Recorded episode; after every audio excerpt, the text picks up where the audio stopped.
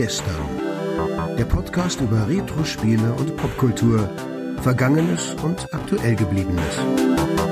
Die Retro Boys gehen mit euch der ganz großen Frage nach: War früher wirklich alles besser?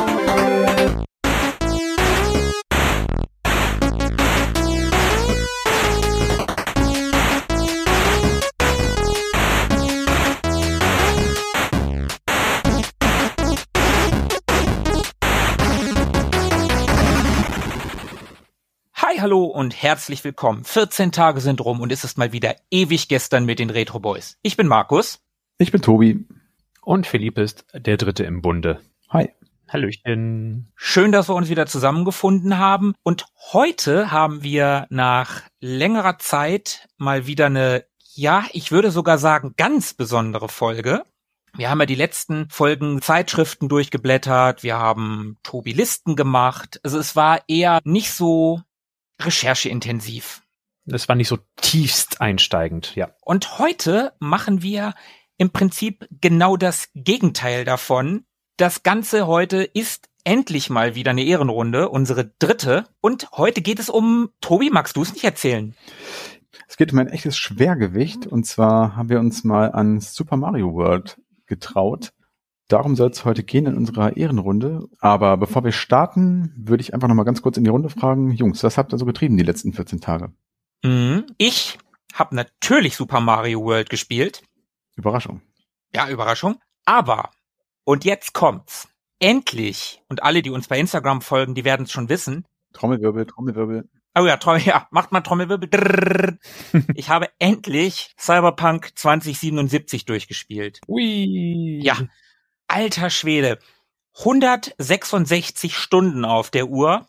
Und ich muss sagen, ich bin danach in ein Loch gefallen und unter dem Post bei Instagram, da hat der Spielkind RC auch kommentiert und ich habe ein bisschen mit dem hin und her geschrieben. Und dieses Loch, das hat er ganz nett verglichen, wenn man einen Roman durch hat. Und vor allen Dingen, wenn ich früher, ich habe früher viel gelesen, wenn man einen langen Roman, einen großen Roman irgendwie durch hatte, irgendwas Fettes, am besten noch eine Reihe oder so, dann fällt man in, auch in so eine Art Loch und weiß erstmal nicht, was lese ich denn als nächstes. Und mir ging das nach diesem Spiel exakt genauso. Und ich habe jetzt die letzten Tage, wenn ich nicht gerade Super Mario World gespielt habe, nur Call of Duty im Multiplayer gespielt. Das stumpfste, was überhaupt geht. Einfach nur losrennen, alles abballern, was sich bewegt. Auch mal schön, ne? Ja, es war super, es war super. Ich bin kein Online-Spieler, ich bin kein Multiplayer-Spieler, aber nach so langer Zeit hat mir das mal wieder richtig Spaß gemacht. Waren ein paar tolle Tage, die ich jetzt mit Call of Duty verbringen durfte. Ja, das waren so meine zwei Wochen im Großen und Ganzen. Ich hatte Urlaub und ach ja, und auf Disney Plus hat äh, Falcon and the Winter Soldier, die ersten Folgen sind da und ich bin recht angetan, muss ich sagen. Philippe, wie war's bei dir? Ist ja eigentlich schon wichtig, dass bevor man irgendwie so an die schweren Gewichte rangeht, vorm Training, dass man sich ein bisschen aufwärmt. Ähm, und deswegen noch so ein bisschen lockeres Geplänkel vorweg anfängt, aber irgendwie habe ich gar nichts zu plänkeln. Ich hatte, so wie du, Markus, Urlaub und äh, ich bin einfach komplett versackt auf dem Sofa. Ich äh, habe mich von Talkshow zu Talkshow gehangelt. Da war nichts Retroartiges dabei. Ich steige jetzt voll mit dem, mit der vollen Auslastung wieder ein mit Super Mario World. Ja, cool. Ja. Geht ja auch mal. Es war quasi mein Urlaub, um jetzt wieder alles mehr auskosten zu können. ja. Tobi, was gaben deine letzten zwei Wochen her? Ich muss gestehen, da sah es bei mir nicht großartig anders aus. Ich habe wenig bis gar nichts gezockt und mich eher mit dem einen oder anderen Film beschäftigt, den ich mit meinen Kids geguckt habe.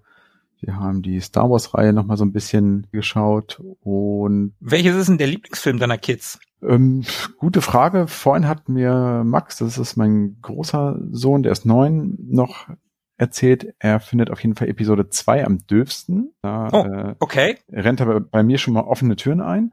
Ja, bei mir auch.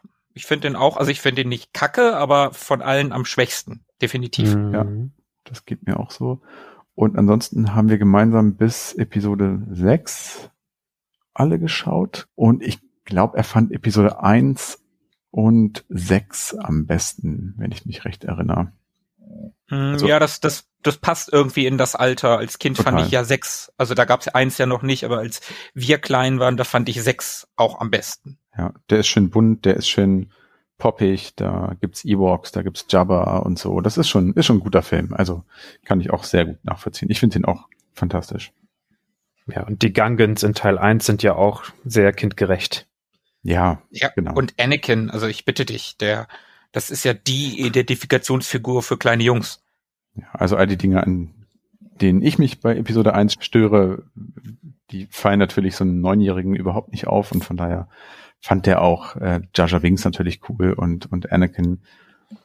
Und ich muss auch sagen, ich habe mit dem Film mittlerweile meinen Frieden gemacht. Der hat jetzt irgendwie seine kritische Marke von 20 Jahren erreicht und, und ist somit auch irgendwie äh, ein, ein, ein echter Retro-Streifen.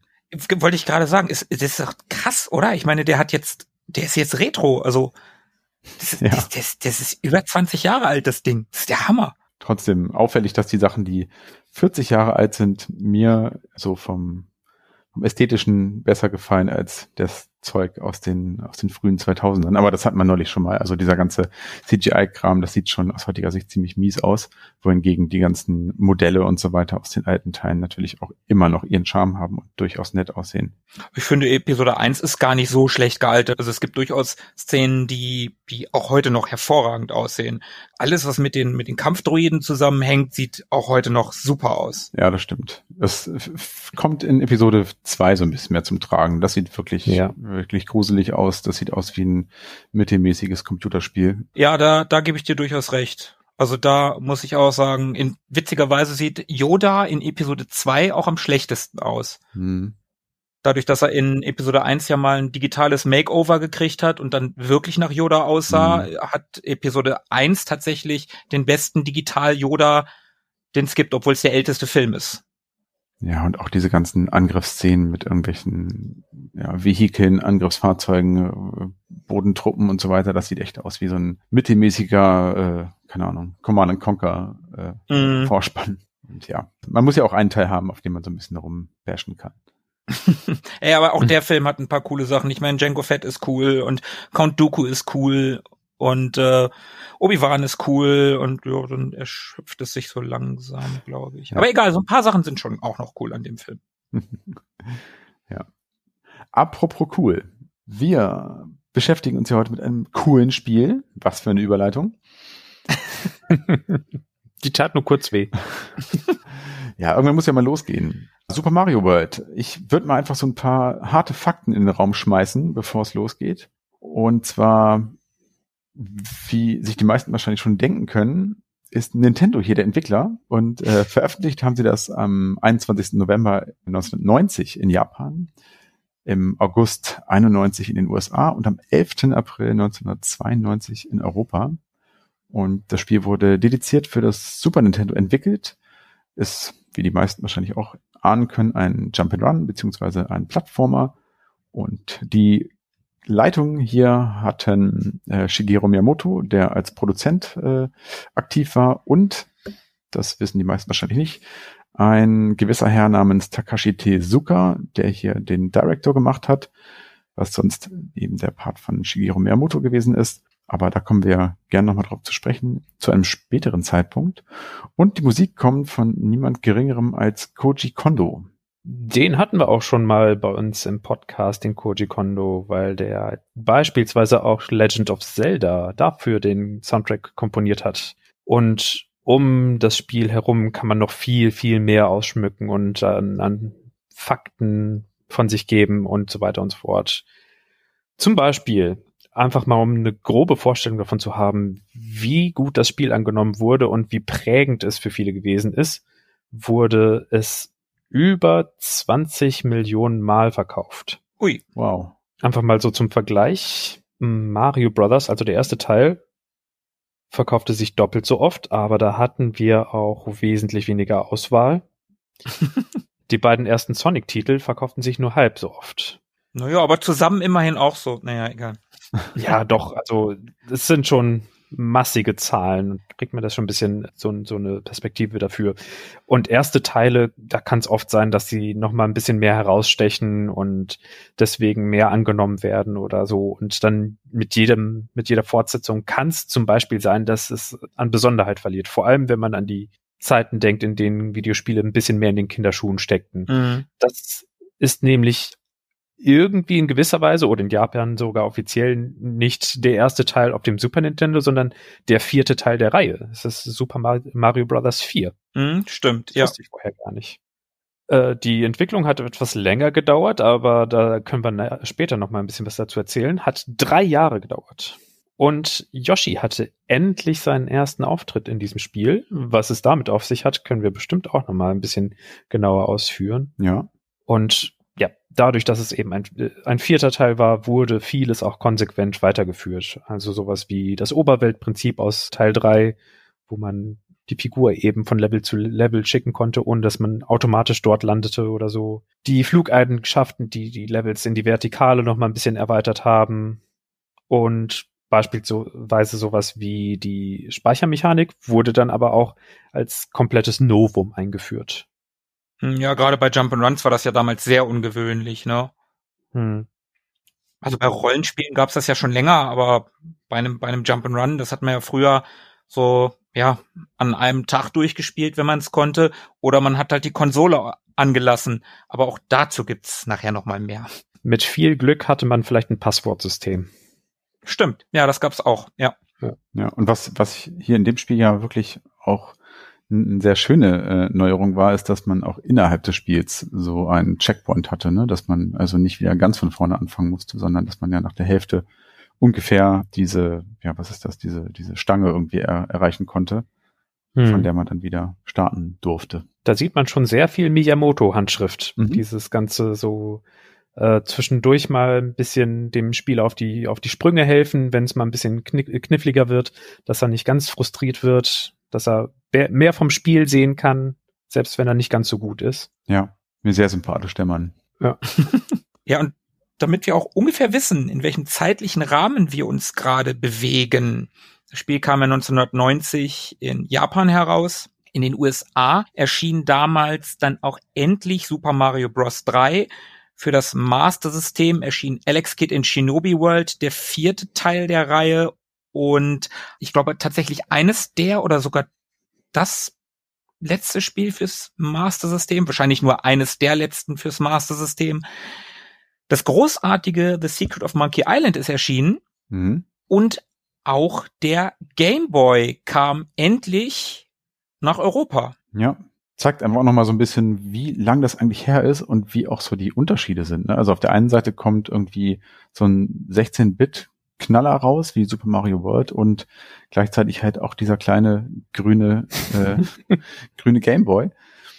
Und das alles in einem Jahr. Das finde ich schon ziemlich verrückt. Ja, das stimmt. Und filmisch sollten euch die Spiele hier alle nicht sagen, kamen in der Zeit Pretty Woman, Ariel, die Meerjungfrau, Kevin allein zu Hause, der mit dem Wolf tanzt und Total Recall raus. Also unter anderem, neben vielen anderen natürlich.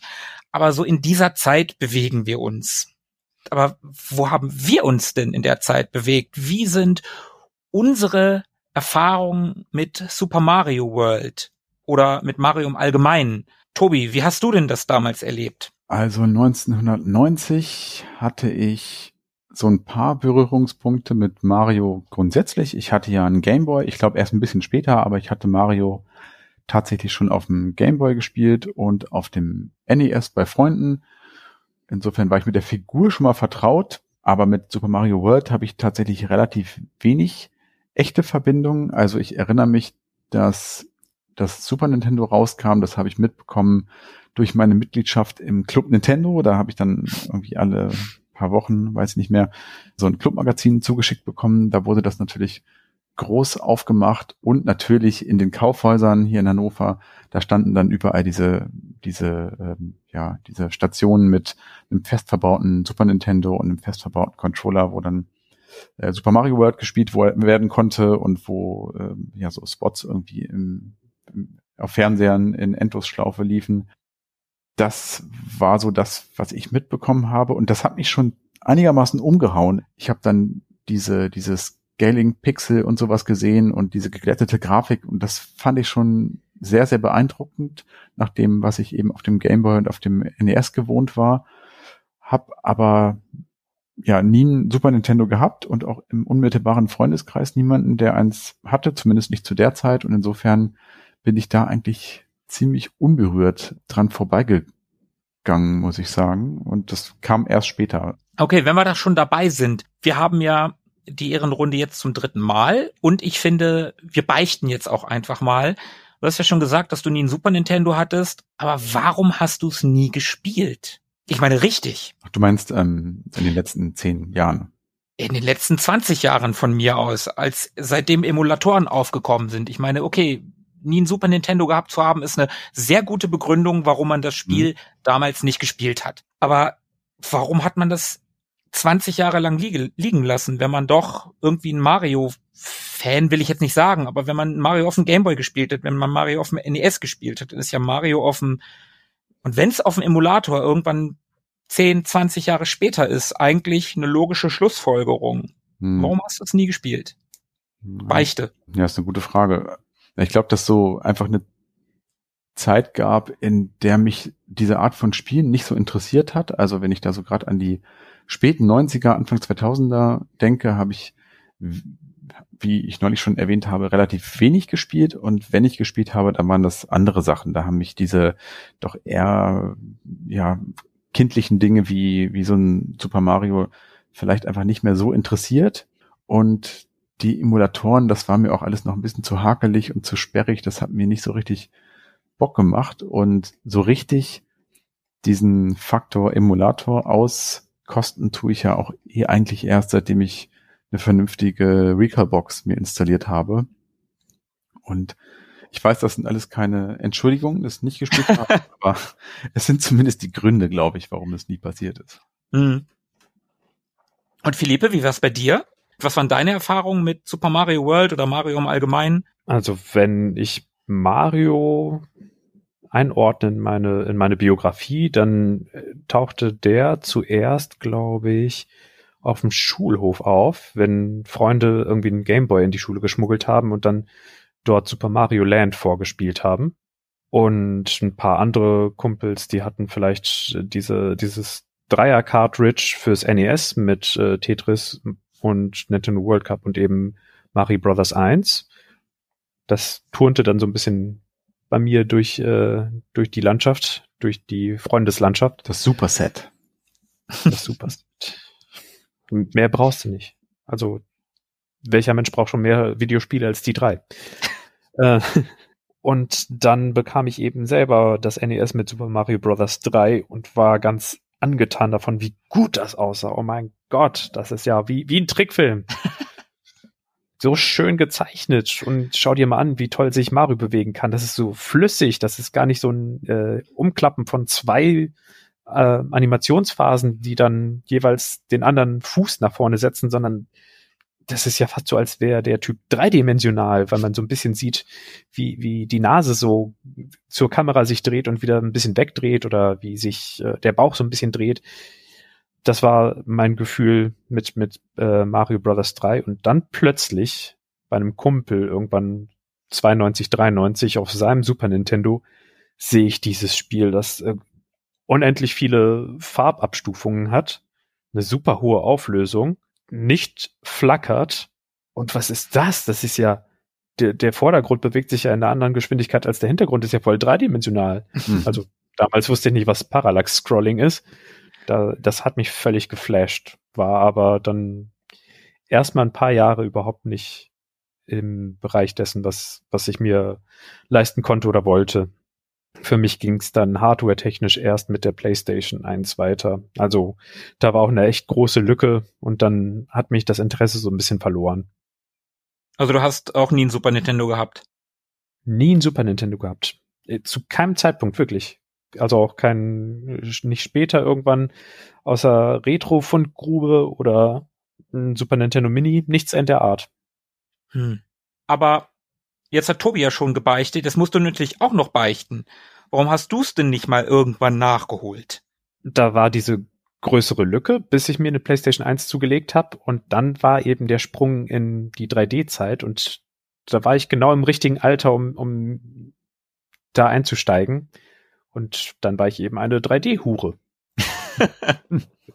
ganz einfach, ganz, ganz billig. Das war für mich dann auch vollkommen in Ordnung. Das ist dann quasi mein 8-Bit gewesen, mein, mein zweites 8-Bit und äh, hat äh, eine gewisse Ästhetik für sich, wie Grow Shading, Polygone ohne Texturen, finde ich total schön und wenn ein PlayStation Spiel wubbelt, ja, fühlt sich an wie äh, wie zu Hause, fühlt sich an wie von Mama zugedeckt werden und Hühnersuppe bekommen, wenn man erkältet ist. Ein warmes Gefühl.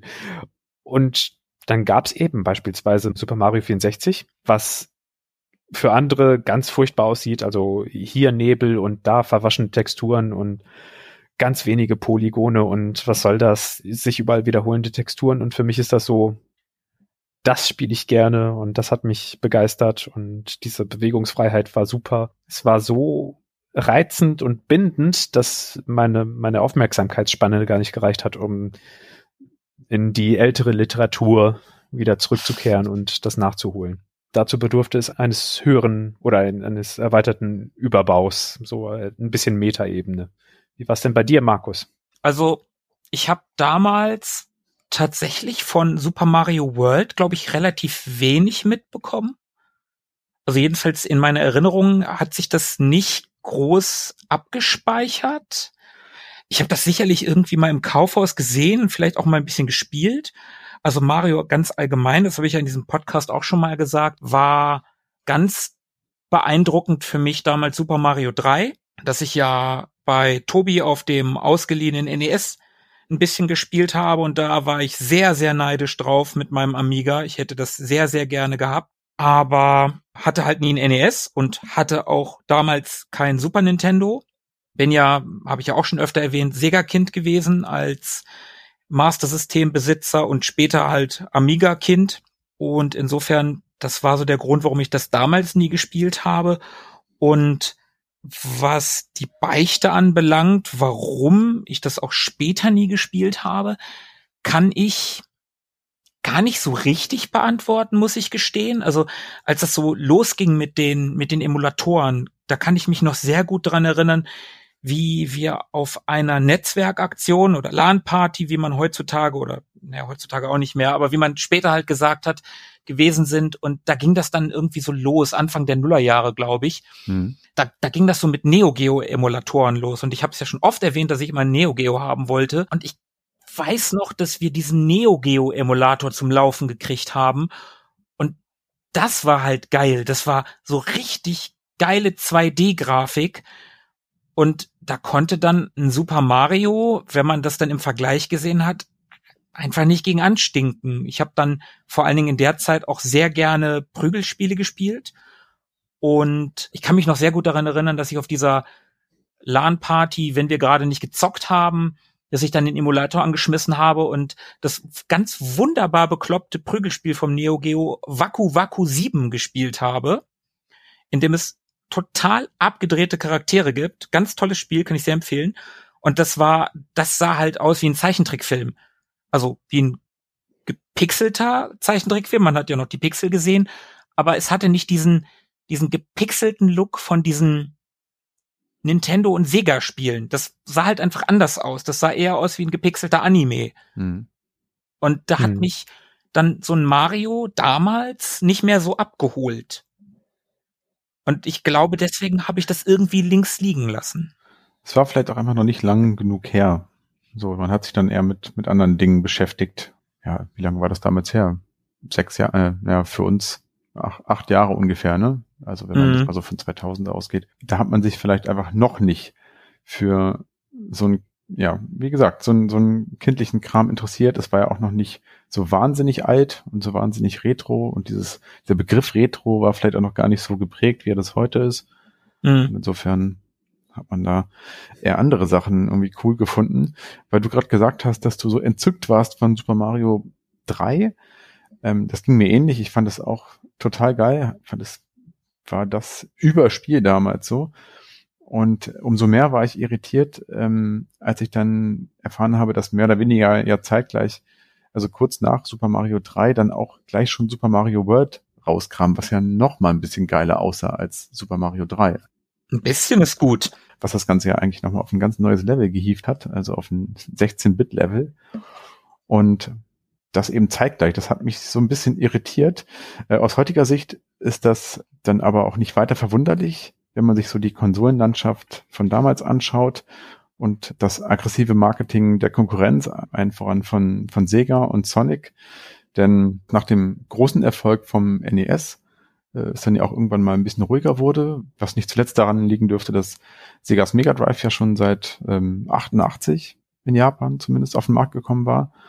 Und ja, 16-Bit waren einfach auf dem Vormarsch und äh, Nintendo durfte also ja keine Zeit verlieren, um da nachzulegen. Darum ja auch diese, diese rasanten Veröffentlichungen, also SMB3, Super Mario World und so. Und da brauchten sie natürlich ein gutes Verkaufsargument für ihre 16-Bit-Konsole. Und da hat man sich dann einfach an dem enormen Erfolg von der Mario-Reihe bedient und äh, direkt mal den vierten Teil als Launch-Titel angekündigt. Und damals war es halt auch nicht selbstverständlich, dass mit der Einführung von neuer Hardware ähm, auch noch komplett neue Spiele rauskamen. Und hier war es jetzt so, dass eben Super Mario World ja als Flagship-Game im Bande angeboten wurde, wenn ich mich recht erinnere. Das sollte ja eigentlich auch viel schneller kommen, ne? Also auch das Super Nintendo sollte mhm. ja eigentlich früher kommen. Das hat sich ja alles sehr verzögert damals.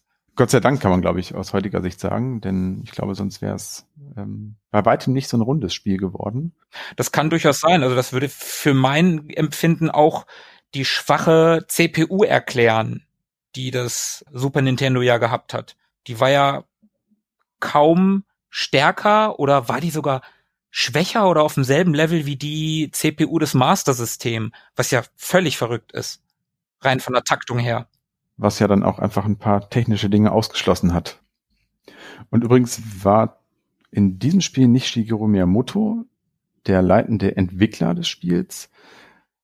Der war zwar zu der Zeit Leiter der Abteilung Entertainment, Analysis und Development, aber hier war er eher so eine Art Berater, der seine Augen überall so ein bisschen hatte und der das Ganze eher koordiniert hat, aber der eigentliche Projektleiter hier war Takashi Tezuka, der zuvor als Miyamotos Assistent ähm, schon gearbeitet hatte und auch in Super Mario Bros. 3 schon so ein bisschen Regie geführt hat und damit sogar auch noch ähm, selber an Grafiken mitgewirkt hat. Ähm, aber da ist er so ein bisschen reingewachsen nach und nach in die in die Rolle, habe ich irgendwo gelesen, dass er zwar vorher Assistent war, aber dass äh, Miyamoto da schon angefangen hat, den so ein bisschen heranzuzüchten als neuen Director bei Super Mario Bros. 3. In Super Mario World hat sich dann eben sein, sein Part auf die Spielmechanik hauptsächlich konzentriert und zumindest ist die längere Entwicklungsdauer, über die wir eben gesprochen haben, auch nur wenig verwunderlich, weil du hast es ja eben gesagt, diese 16-Bit-Technologie war für Miyamoto und alle anderen natürlich auch irgendwo Neuland.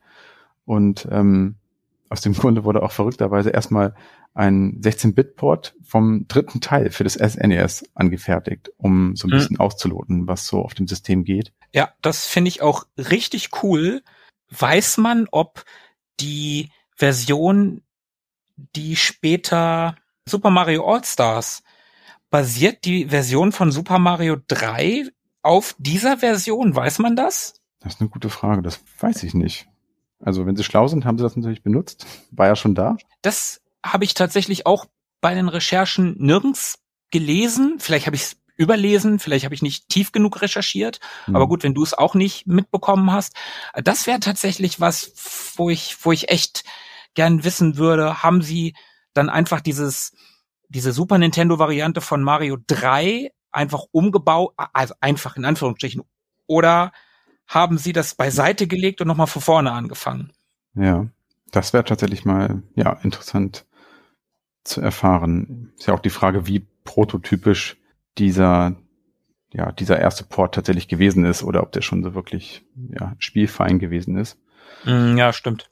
Aber in dem Zusammenhang sagte ja äh, Miyamoto auch, dass das Ergebnis, also dieser Port von Super Mario Bros. 3, dass der schon sehr beeindruckend war am Ende aber das gleiche Spiel hatte wie auf dem NES. Mhm. Und wörtlich sagte er dann, wir müssen etwas Neues erschaffen.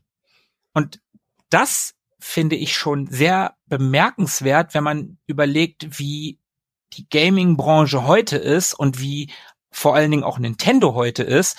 Denn wie viele Wii und vor allem Wii U Remakes gibt's denn bitte auf der Switch? Mhm. Da ist nichts mit, wir machen was Neues, wir müssen was Neues machen, wir müssen was Neues erschaffen. Nein, wir machen einfach die Remakes von der Wii U. Ich kann es ja in Teilen verstehen, weil die Wii U halt ein Flop war Mhm. und die ganzen Leute die Spiele nicht gespielt haben. Aber wo sind denn die neuen Sachen? Nintendo. Ja, schon, ist schon wahr. Also da ver verfällt man ja im Prinzip wieder so ein bisschen zurück in alte Muster, wo man ja damals auch zum Launch nicht unbedingt die allerneuesten, krassesten Spiele irgendwie mit rausgebracht hat, sondern bedient sich da eben auch an alten Konzepten. Aber ich gebe dir recht, ist schon komisch, dass man gerade von so einer Mario-Reihe seit der ja, Wii U nichts mehr gehört hat, ne?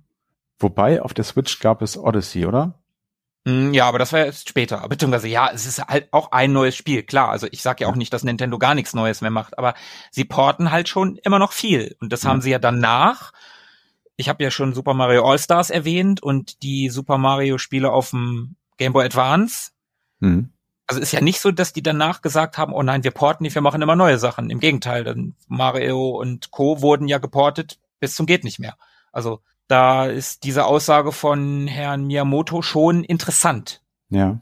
Ja, im Prinzip haben sie dann ja auch aus Sorge, es ist das Spiel trotz besserer Grafik, trotz mehr Farben und dem geilen Mode 7 und so weiter, diesen ganzen Features dann doch äh, zu sehr als Abklatsch durchgehen würde und ähm, haben dann aber entschieden, man möchte nicht nur um des technischen Fortschritts halber was ganz Neues machen, sondern gerne auf dem bewährten Spielprinzip aufsetzen. Und genau aus dem Grund hat man sich dann entschieden, das Konzept von Super Mario 3 zu erweitern und zu veredeln. Und dank eben neuer Rechenpower und Hardware und so weiter waren nun eben auch Erweiterungen möglich, die aufgrund der technischen Limitierungen auf dem NES noch nicht möglich gewesen sind. Vielleicht sind die Leute bei Nintendo, also Miyamoto und Tezuka, so ein bisschen rangegangen an das ganze Projekt, wie Hunter S. Thompson ans Schreiben rangegangen ist. Kennt ihr den? Nee. Ist das nicht der Fear and Loathing in Las Vegas Typ?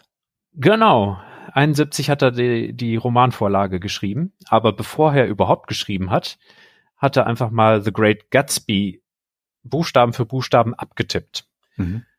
Also so wie äh, die Leute von Nintendo gesagt haben, so jetzt wird Mario Brothers 3 nochmal aufs Super Nintendo portiert für, man weiß es nicht.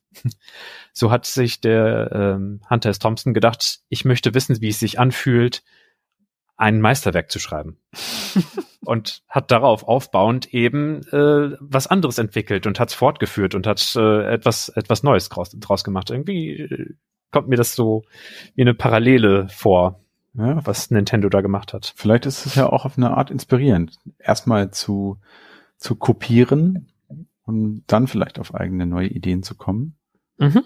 Und ja, so ähnlich war's. Ja, obwohl es so ein bisschen umstritten. Also, weil ich gerade sagte, es waren ja plötzlich Dinge möglich, die auf dem NES noch nicht möglich gewesen waren. Und dabei ähm, spreche ich natürlich von Yoshi. Der hat natürlich hier seinen ersten Auftritt auf dem Super Nintendo. Apropos Yoshi, Entschuldigung, wenn ich unterbreche. Hm? Wusstet ihr, wie Yoshis voller Name ist? Nein. Laut Nintendos offiziellem Character Manual heißt er nämlich T. Yoshisaure Manchakupas. Okay. Nee, das wusste ich tatsächlich nicht. Klingt hungrig. Ja. Ja. Manchakupas. Passt ja irgendwie auch zu ihm, ne? Ja. Aber wir Freunde dürfen ihn Yoshi nennen. Wir bleiben einfach bei Yoshi. Genau, wir bleiben bei Yoshi. Und ähm, ja, Miyamoto wahrscheinlich auch. Äh, zumindest existierte diese Idee Yoshi erstmal ähm, schon längere Zeiten wohl in den Köpfen von ihm und seinem Team. Seit Super Mario 1 schon, ne? Ja, angeblich sagt man, dass da wohl schon erstmal diese Idee im Raum stand. Darüber existieren allerdings unterschiedliche Aussagen, ob das wirklich so ist. Zumindest hing eine ganze Zeit lang eine, eine Bleistiftskizze von, von Yoshi äh, wohl in Miyamotos Büro. Und später wurde dann im Zuge von Super Mario World der Character Designer Shigefumi Hino beauftragt, den Charakter von Yoshi zu formen und zu entwerfen. Am Ende waren es aber tatsächlich er und äh, Takashi Tezuka, den wir das finale Erscheinungsbild von, von Yoshi zu verdanken haben. Denn Hinos erster Entwurf erinnerte erstmal so ein bisschen an ja, so eine Eidechse oder ein Krokodil und passte nicht so richtig zu der Vorstellung, die das Team von, von Yoshi hatte. Und am Ende hat dann Tezuka nochmal selber eine Skizze angefertigt, die einen so gut gefiel, dass sie auch ins Spiel gekommen ist und die dann ja von Hino nochmal überarbeitet werden durfte. Und ja, insofern haben dann ja beide so ihren Beitrag dazu geleistet. Naja, aber Miyamotos Beitrag wollen wir mal nicht außen vor lassen, diese Skizze, die es schon sehr lange gibt. Und das basiert, die, also Yoshi basiert unübersehbar auch auf dem Hauptcharakter aus Miyamotos Spiel Devil World von 84. Wenn man sich das anguckt, da ist auch so ein kleines grünes Viech, was Eier legt. Ich habe das Spiel nie gespielt, aber wenn man sich das anguckt, da sind schon Parallelen auszumachen. Wobei die optische Ähnlichkeit natürlich auch mit dem Grün zusammenhängt und im Spiel selber landeten ja aber auch verschiedene Yoshi-Versionen mit unterschiedlichen Fähigkeiten. Mhm. Und was ich bis zu den Recherchen jetzt überhaupt nicht gerafft habe, grün, gelb, rot und blau. Also grün der Standard Yoshi, gelb, rot und blau, dass das die Farben vom Nintendo Controller sind. Hm, stimmt. Hm. Das habe ich überhaupt nicht gerafft. Ich auch nicht. Und ich habe das beim Spielen tatsächlich auch schon gemerkt, dass diese Yoshis, also der grüne kommt halt sehr häufig vor und ich hatte dann eine Zeit lang den roten und habe irgendwie auch eine Veränderung bemerkt, aber die hat sich mir nicht so richtig erschlossen und dann hatte ich irgendwann den blauen. Hm. Und da habe ich dann gemerkt, Moment, Moment, hier ist doch was anders. Und es ist tatsächlich so, dass der grüne Yoshi, je nachdem welchen, also du kannst ja, äh, Mario haut Yoshi auf den Hinterkopf, dann geht die Zunge raus und dann schnappt er sich einen Feind und hat den dann im Maul. Ja. Und wenn man dann wieder drückt, je nachdem welchen Koopa Trooper man fressen in Anführungsstrichen hat, kommt beim Grünen, also beim Standard Cooper Trooper, kommt einfach sein Panzer, dieser Krötenpanzer, der kommt dann halt rausgeschossen, wie, ein, wie, eine, wie, eine, wie eine Schusswaffe quasi. Beim roten Cooper Trooper, der speit so drei Feuerbälle so übereinander. Mhm. Mit dem blauen kann man eine Zeit lang fliegen und mit dem gelben Cooper Trooper, wenn er den frisst, dann kann er einen Stampfangriff machen. Und die farbigen Yoshis, die haben genau das, nur halt die Fähigkeit ihrer Farbe zugeordnet. Bedeutet, der blaue Yoshi kann fliegen, aber egal welchen Cooper Trooper er frisst. Und der rote kann immer Feuer spucken, auch wenn er einen grünen mhm. Cooper Trooper frisst oder im Maul hat. Und der gelbe kann immer seinen Stampfangriff machen. Mhm.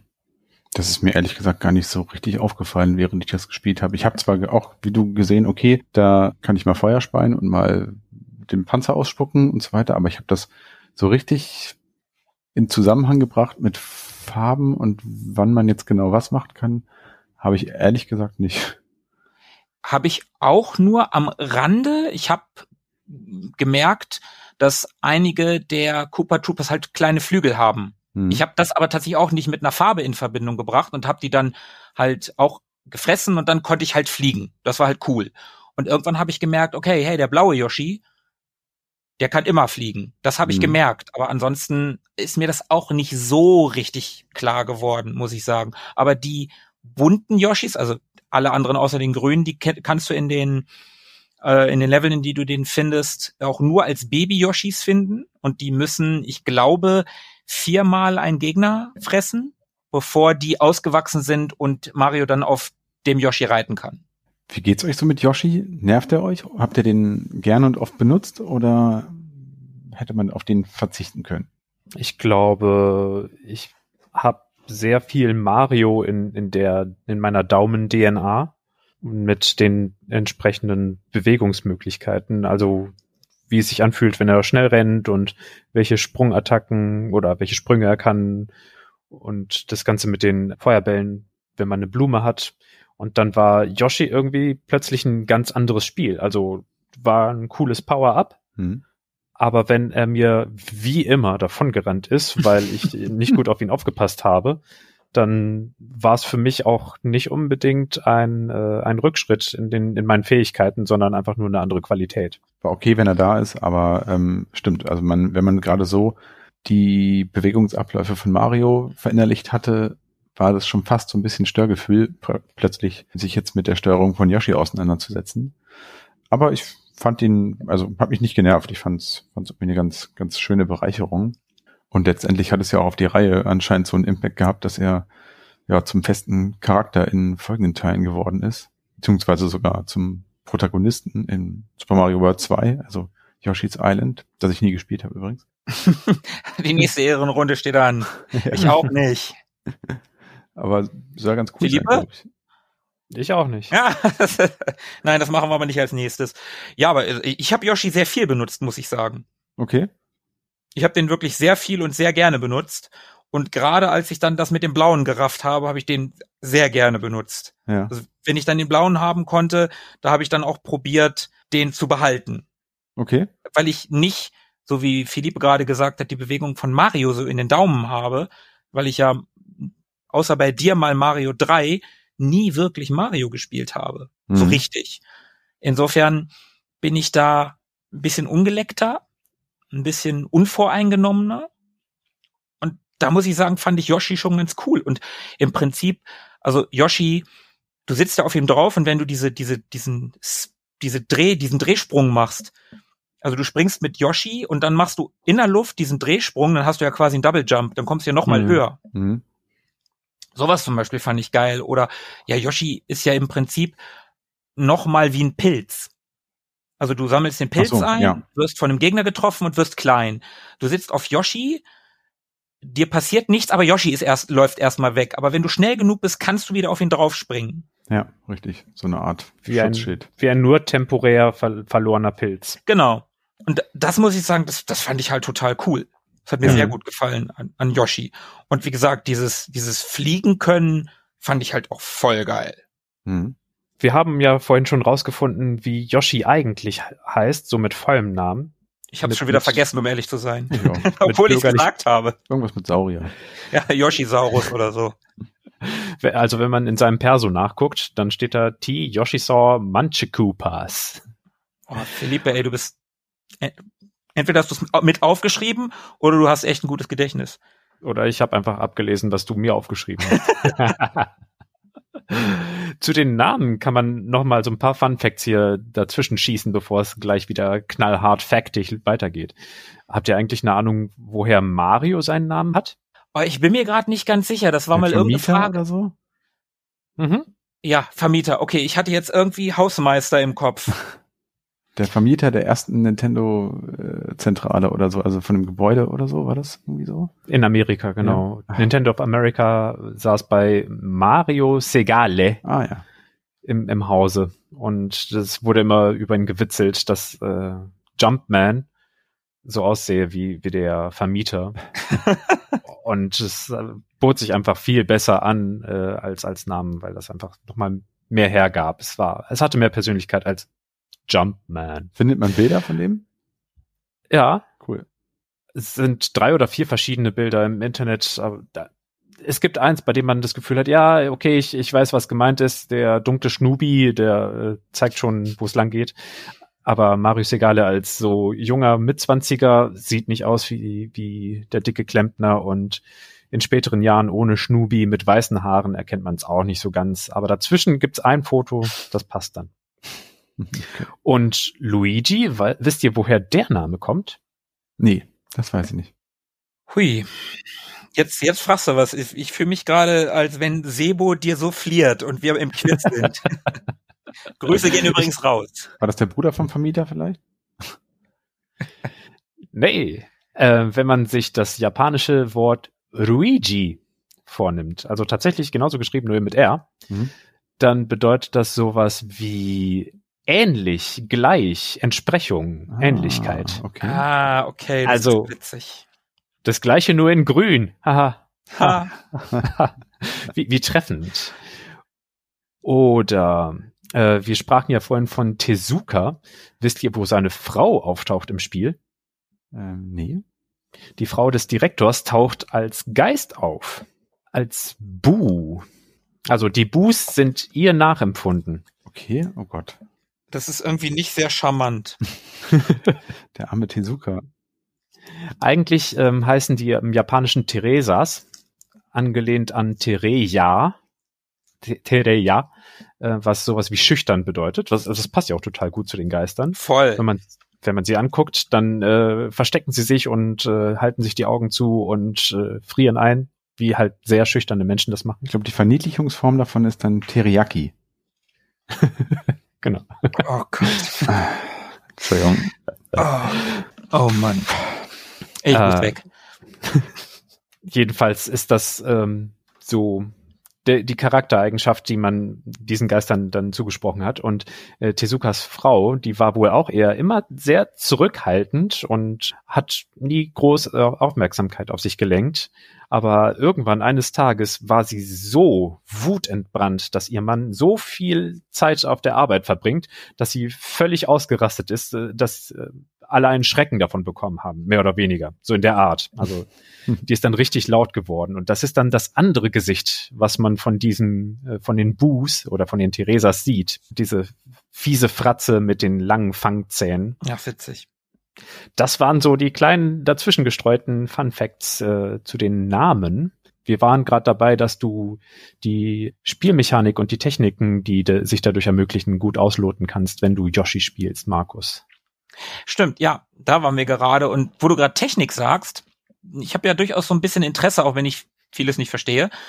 Aber ich habe ja trotzdem so ein, so ein, so ein ja, Amateurinteresse an, an Technik. An Technikvergleich.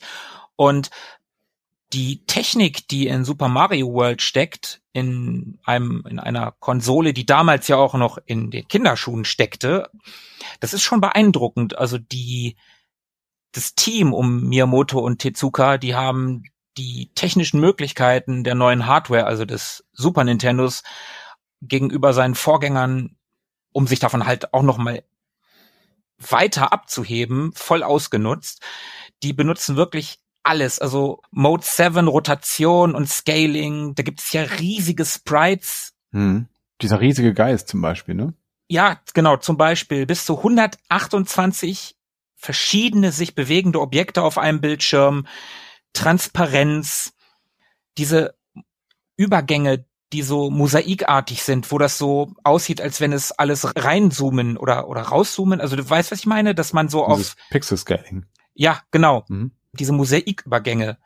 Dann verschieden scrollende Hintergründe, also sprich Parallax-Scrolling. Mhm. Es gibt Layer im Vorder- und Hintergrund, zum Beispiel bei diesen Maschendrahtzäunen, wo Mario hinter Gegner hinterm Zaun hat und vorm Zaun. Also er dann, Mhm. wenn ein Gegner hinterm Zaun ist, er über den einfach rübergehen kann, ohne dass ihm oder dem Gegner was passieren würde. Es gibt 256 gleichzeitig darzustellende Farben aus einer Palette von 32.000 Farben. Das war damals der absolute Wahnsinn. Und nur mal so als Vergleich. Wir haben ja schon herausgefunden, dass Super Mario Bros. das Doppelte an Spielen verkauft hat wie Super Mario World. Super Mario World 20 Millionen, das heißt das Doppelte, 40 Millionen ungefähr Super Mario Bros. Super Mario Bros. war aber auch nur 40 Kilobyte groß. 40 Kilobyte. Mhm. Super Mario World war immerhin schon 512 Kilobyte groß. Ist Mhm. aus heutiger Sicht natürlich auch ein absoluter Witz. Aber Mhm. wenn man überlegt, 40 Kilobyte zu 512, das ist ein Riesenunterschied. Also man hat die Technik des Super Nintendo von dem, was damals ging, voll ausgenutzt. Und das in so einem frühen Titel. Ja, das ist aus der Perspektive tatsächlich schon ziemlich beeindruckend. Auch wenn man bedenkt, dass da auch gar nicht so wahnsinnig viel Zeit dazwischen lag. Und ich habe das Gefühl, wo du gerade so diese ganzen technischen Dinge erwähnt hast, vieles davon ist tatsächlich in die in die Geisterhäuser so ein bisschen geflossen. Also wenn ich so an an an dieses Scaling denke und riesige Sprites und bis zu 128 sich bewegende Objekte, da gibt's Auch die ja dann- Transparenz. Genau, es die gibt ja teilweise Transparenz. transparente Geister und wenn du zu den Geisterhäusern kommst, das finde ich auch heute noch echt beeindruckend, diese transparenten Nebelschwaden. Mhm.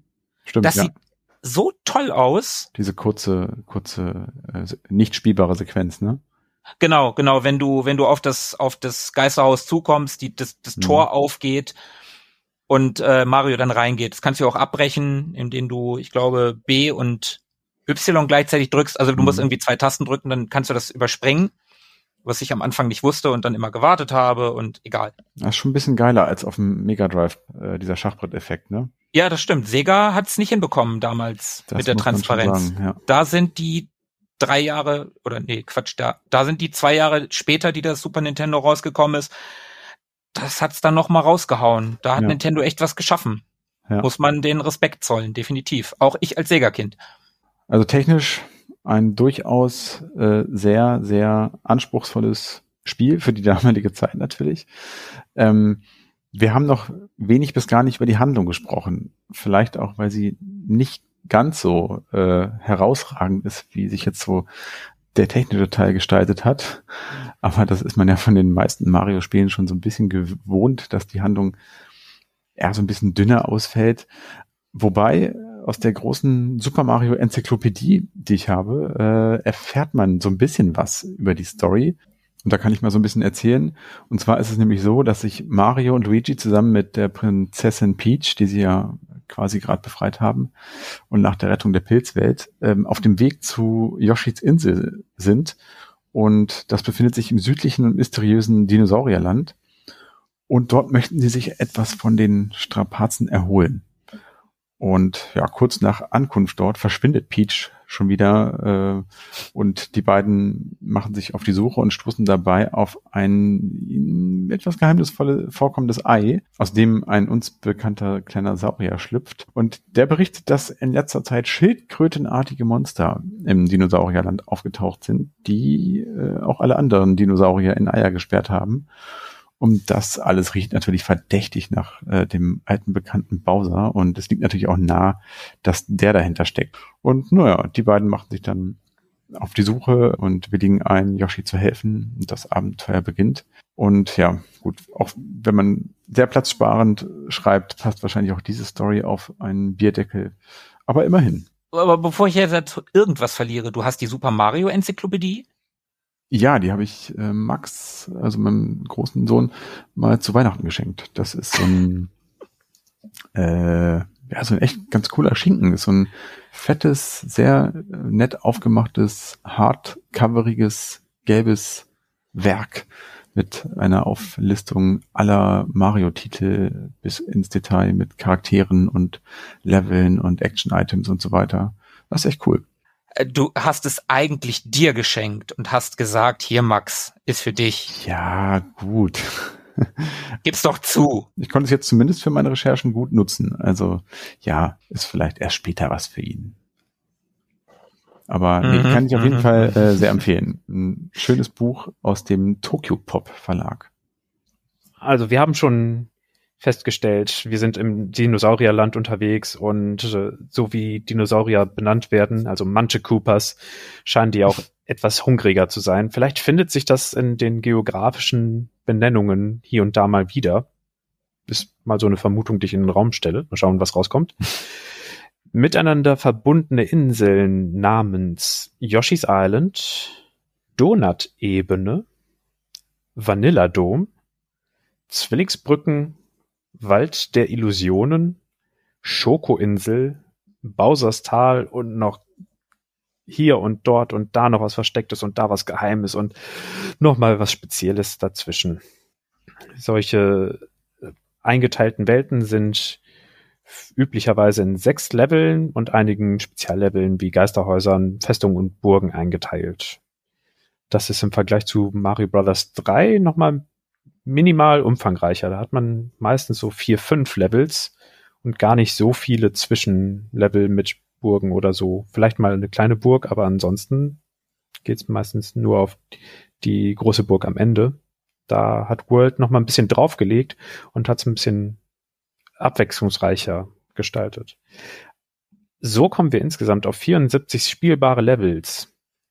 Natürlich wird der Schwierigkeitsgrad nach und nach immer höher, so dass sich natürliche Grenzen für den Spieler ergeben.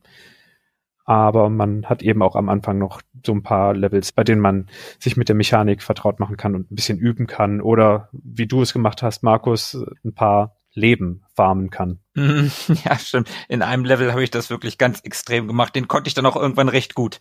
Irgendwann hat man dann so Speedrunner-Allüren und äh, kann dann wirklich von äh, Klippe zu Klippe springen oder so. Ja, aber äh, von diesen 74 spielbaren Level, da haben immerhin 24 einen alternativen Ausgang oder ein verstecktes Schlüsselloch, wo dann immer ein Schlüssel in der Nähe liegt. Und damit kann man dann äh, alternative Routen oder Ausgänge auf der Oberweltkarte freischalten. Und das habe ich vorher auch nicht gerafft. Also wenn du auf der Oberweltkarte bist, da siehst du ja die Level mit so Punkten. Und die sind entweder gelb oder rot. Hm. Das waren für mich einfach rote oder gelbe Punkte. Und es ist tatsächlich so, dass die roten Punkte die Level sind, die solche alternativen Wege oder Ausgänge haben. Und die meisten oder alle Geisterhäuser haben auch so einen alternativen Ausgang. Ziemlich krass eingeführte Nonlinearität. Das kannte man ja von anderen Jump'n'Runs irgendwie gar nicht, oder ich kannte das gar nicht. Da fing man links an, rechts endete es, zack, Level geschafft und äh, die Figur rannte aus dem Bildschirm und das war's. Und nicht irgendwie, hier kannst du raus und da auch. Und wenn du das sehen möchtest, musst du aber unbedingt auch noch den dritten Ausgang finden oder was auch immer. Ja, und dann konntest du die Level halt auch nochmal spielen. Ne? Also Mhm. da, so konnte ich ja nur Leben farmen. Auch ein Novum übrigens. Das gab's bisher auch noch in keinem Teil, dass man Level nochmal spielen konnte, dass man da zurückkehren durfte. Gab es das überhaupt schon mal in Jump'n'Runs? Also die Oberweltkarte kannte ich ja auch ursprünglich erst seit Super Mario Bros. 3. Innerhalb der Reihe gab's es auf jeden Fall noch nicht. Ob es Nee, außerhalb, nee, das ist klar.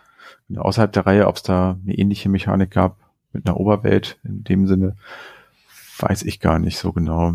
Also das ist auf jeden Fall ein Prinzip, was von da an immer mal wieder aufgegriffen wurde, also in anderen Spielen. Also ich kenne es seitdem auch in anderen Spielen, aber Spiele, die älter sind als Super Mario World, in der das auch funktioniert, weiß ich gerade gar nicht.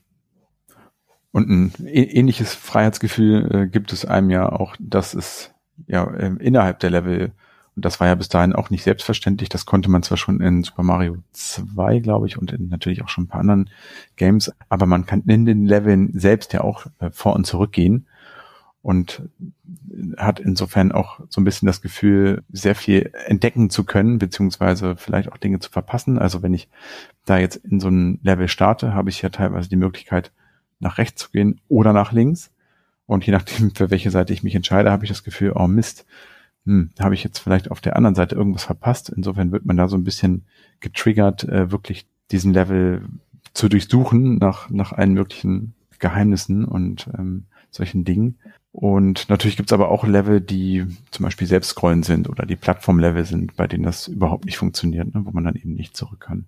Also die selbstscrollenden fand ich super. Plattformlevel hasse ich ja wie die Pest. Wo die Plattformen so auf vorgegebenen Schienen entlang äh, fahren und dann in die Tiefe stürzen beispielsweise. Ja, zum Beispiel. Aber nee, ich hasse Plattformen allgemein. Das ist äh, etwas, was ich in Jump'n'Runs und Plattformern überhaupt nicht mag, wenn man so, so gerade diese schmalen Dinger, wo du so punktgenau drauf landen musst und wie oft ich da dran vorbeigesprungen bin. Oder diese Ziehharmonika-Plattformen, die Oh. sich mal in die Höhe strecken und dann in die Breite und dann wieder in die Höhe. Ja, genau. Aber habt ihr eigentlich die Star Road gesehen? Ich weiß es ehrlich gesagt nicht. Das klingt ein bisschen komisch, aber bei mir liegt es schon ein bisschen zurück, dass ich das Spiel durchgespielt habe. Also ein bisschen heißt ein paar Wochen oder Monate. Und ich habe jetzt so im Nachgang in den Recherchen immer wieder die Star Road äh, gesehen und gehört und gelesen, kann mich aber gar nicht so richtig dran erinnern. Ich glaube, das muss was gewesen sein, was ich einfach so überflogen habe. Kann das sein? Ja, wenn du da durchgerusht bist durch das Spiel, was du ja, glaube ich, mal erwähnt hast, Mhm. dann wirst du die wahrscheinlich übersehen oder über, übergangen haben. Philipp, hast du die gesehen? Nee, so weit bin ich nicht gekommen. Oder kommt die gar nicht so spät im Spiel? Nö, die kannst du relativ früh schon erreichen. Dann bin ich da auch etwas dran vorbeigerusht. Also das, es gibt mehrere Punkte, wo du halt diese, diese Sonderausgänge oder dann kommst du zu diesem Stern, den, den kannst du auf der Over, Ach, klar, ja. Ich, bei Star Road bin ich sofort immer bei der Rainbow Road von äh, Mario Kart und denke, nö, sowas in der Art habe ich nicht gesehen. äh, aber ja, ich habe ein Star Road Level gespielt. okay, Das habe ich mitbekommen. weil das, das, das fand ich tatsächlich auch ganz spannend. Ich selber habe das, hab das nicht geschafft, wenn du alle Star Road Level gespielt hast. Das habe ich gemacht. Dann geht in der Mitte nochmal ein weiterer Level auf, beziehungsweise ein weiterer Stern. Und wenn du da drauf gehst, dann kommst du in den Speziallevel-Bereich. Mhm. Und das sieht schon, also oben ist dann, steht dann aus so Sternen Spezial- oder Special-Levels und das sieht grafisch jetzt nicht sehr ansprechend aus. Aber da gibt es ein paar Level, die halt noch mal schwerer sind und die werden wohl richtig schwer. Ich habe nur den ersten oder nur die ersten zwei davon gespielt und wenn du das durchgespielt hast und da ist wieder der, der die die Speichermechanik von Mario so wichtig. Wenn du das freigespielt hast, dann verändert sich die Overworld Map farblich und die Cooper Trooper. Da werden die Sprites ausgetauscht. Und die sehen dann ein bisschen wie Mario aus. Die haben dann so runde Köpfe und Knubbelnasen, haben Schirmmützen auf und einen Schnauzbart. Okay. Also das Spiel verändert sich dann nochmal, wenn auch nur optisch. Aber das ist halt total geil. Du kannst dann halt sagen, ja, ey, guck, das habe ich, weil ich die Star Road, weil ich die Special Level gespielt habe, weil ich das verdammt noch mal alles mitgenommen habe. Das ist schon ziemlich cool. Hm. Was ich auch noch ziemlich cool fand, waren die sehr abwechslungsreichen Gegner. Und auch die sich unterschiedlich verhaltenden Gegner. Das, das fand ich richtig cool. Also gerade in der Recherche, wie ich dann nochmal irgendwie drauf gestoßen wurde. Das ist mir bei, während des Spielens gar nicht so, also doch teilweise ist es mir schon aufgefallen, aber diese Besonderheit da, davon ist mir nicht so aufgefallen, weil ich ja das Spiel ja 2021 spiele wir haben da ja in den Unterwasserleveln, da gibt's ein paar Fische, die, die schlafen. Und wenn man in deren Nähe kommt, dann wachen die auf und verfolgen dich. Mhm. Und auch die schon erwähnten Geister, die nur auf dich zukommen, wenn du dich von ihnen wegdrehst, also wenn du ihnen den Rücken zukehrst. Und Banzai Bill, der muss hier erwähnt werden. Das ist diese riesige Patrone. Ja. Dieses riesige Sprite. Alleine der Größe wegen der hat jetzt mhm. keinen großen Impact. Also du kannst dem ausweichen, indem du auf ihn draufspringst, oder da sind meistens so kleine kleine äh, Trenches, so so Gräben, wo du dich reinducken kannst. Aber der ist einfach, das ist einfach so riesig. Das ist total ja, beeindruckend. Und da gibt's halt so, so ein paar Gegner, die einfach unterschiedlich sind, die anderes Verhalten haben. Diese, ich weiß nicht, wie sie heißt, diese Raupe in den Wald der Illusionen. Mhm. Das ist so eine kleine gelbe Raupe, die hat so eine, so eine Blume auf dem Kopf und die sieht ganz freundlich aus und ist relativ langsam. Und wenn du auf sie drauf springst, dann verschwindet die Blume, sie wird rot und ist plötzlich relativ schnell. Und du kannst mhm. zigmal auf sie draufspringen, die geht nicht tot. Yoshi kann die ja. fressen, glaube ich. Oder? Bin ich mir auch gerade gar nicht sicher. Auf jeden Fall so, so die Gegner, das ist schon, das ist schon cool. Die verhalten sich unterschiedlich. Ja. Man wird rausgerissen aus einer gewissen äh, Routine. Was mich allerdings so ein bisschen äh, gewundert hat, ich weiß nicht, ob es euch auch so ging, ich fand die Endgegner, also sprich die Cooperlinge, die einem da am Ende jeder Welt begegnen, äh, erschreckend einfach. Also dafür, dass es nur ein Endgegner sein sollten. Und die wurden auch gefühlt, glaube ich, im Laufe des Spiels nicht wesentlich schwerer. Also da habe ich ähm, mit einigen Stellen im Spiel länger und mehr zu kämpfen gehabt als mit so einem Endgegner zum Beispiel. Ich fand mhm. die relativ easy, selbst äh, Bowser am Ende, um da jetzt schon mal so ein bisschen vorzugreifen, ähm, fand ich okay zu bewerkstelligen. Fand ich nicht so schlimm. Weiß nicht, wie es euch da ging. Fand ich eigentlich auch so. Also vielleicht war es mal ein bisschen äh, knifflig, das Timing herauszufinden, wenn man auf einer Wippe gegen einen Cooperling äh, zu kämpfen hatte und dafür sorgen musste, dass er von, von der Wippe runterspringt in die Lava oder so ja. oder runterrutscht. Aber das war schon eher auf der einfachen Seite. Da war die Levelarchitektur oder Le Levelstruktur um einiges schwerer. Das geht mir genauso, ja. Mhm. Ja, mir ging das auch genauso, muss ich sagen. Also, wenn man die Patterns der Endgegner ausgemacht hat, dann waren die ja schon relativ easy zu machen. Und zumal die sich ja teilweise auch wiederholen. Genau, die waren ja auch nicht besonders anspruchsvoll. Ich muss gerade Also- spontan an unsere Ehrenrunde Shinobi denken und an die Patterns der Endgegner dort, die äh, völlig verrückt sind, bis man dahinter gestiegen ist. Ähm, aber gut, anderes Spiel, andere Plattform. Ähm, und ich finde es auch überhaupt nicht schlimm. Ich hatte da immer noch genug mit zu tun mit diesen Endgegnern, aber für mich auf jeden Fall genau das richtige Maß an Schwierigkeit und Frustration, so dass es einem auch noch, noch Spaß macht. Ich fand tatsächlich auch den, den Philippe erwähnt hat, den, ich weiß nicht welcher von den Kupelingen das war, den auf dieser Wippe. Hm. Den fand ich tatsächlich, weil das Timing, den da irgendwie in die Lava zu schubsen, das war für mich am schwersten. Also, das war jetzt nicht schwer, aber das war so, das war viel mit Glück, Hm. finde ich. Bei den anderen, diese, diese, was waren das, Rhinozerosse auf dieser, auf diesem Riesenrad, das war, also wirklich Pillepalle und das kam halt zweimal vor und dann die Cooperlinge, wo drei aus so Bottichen rausgucken und du auf den richtigen draufspringen Mhm. musst, das kam auch zweimal. Ja, richtig. Welchen ich auch noch, ich weiß nicht, ob das vielleicht von einem Bonuslevel gewesen ist, so ein Geist, der sichtbar und wieder unsichtbar geworden ist. Habt ihr den gehabt? Hm, weiß ich nicht mehr, ehrlich gesagt. Also dann war es vielleicht auch ein Bonuslevel, da musste man nämlich Steine greifen Hm. und nach oben schmeißen, wenn der sich, also man musste dann dahin, wo der sich wieder sichtbar gemacht hat und dann musste man den Stein nach oben schmeißen. Und da hatte Hm. ich das größte Problem damit zu raffen, wie man den Stein nach oben schmeißt. Ah, okay.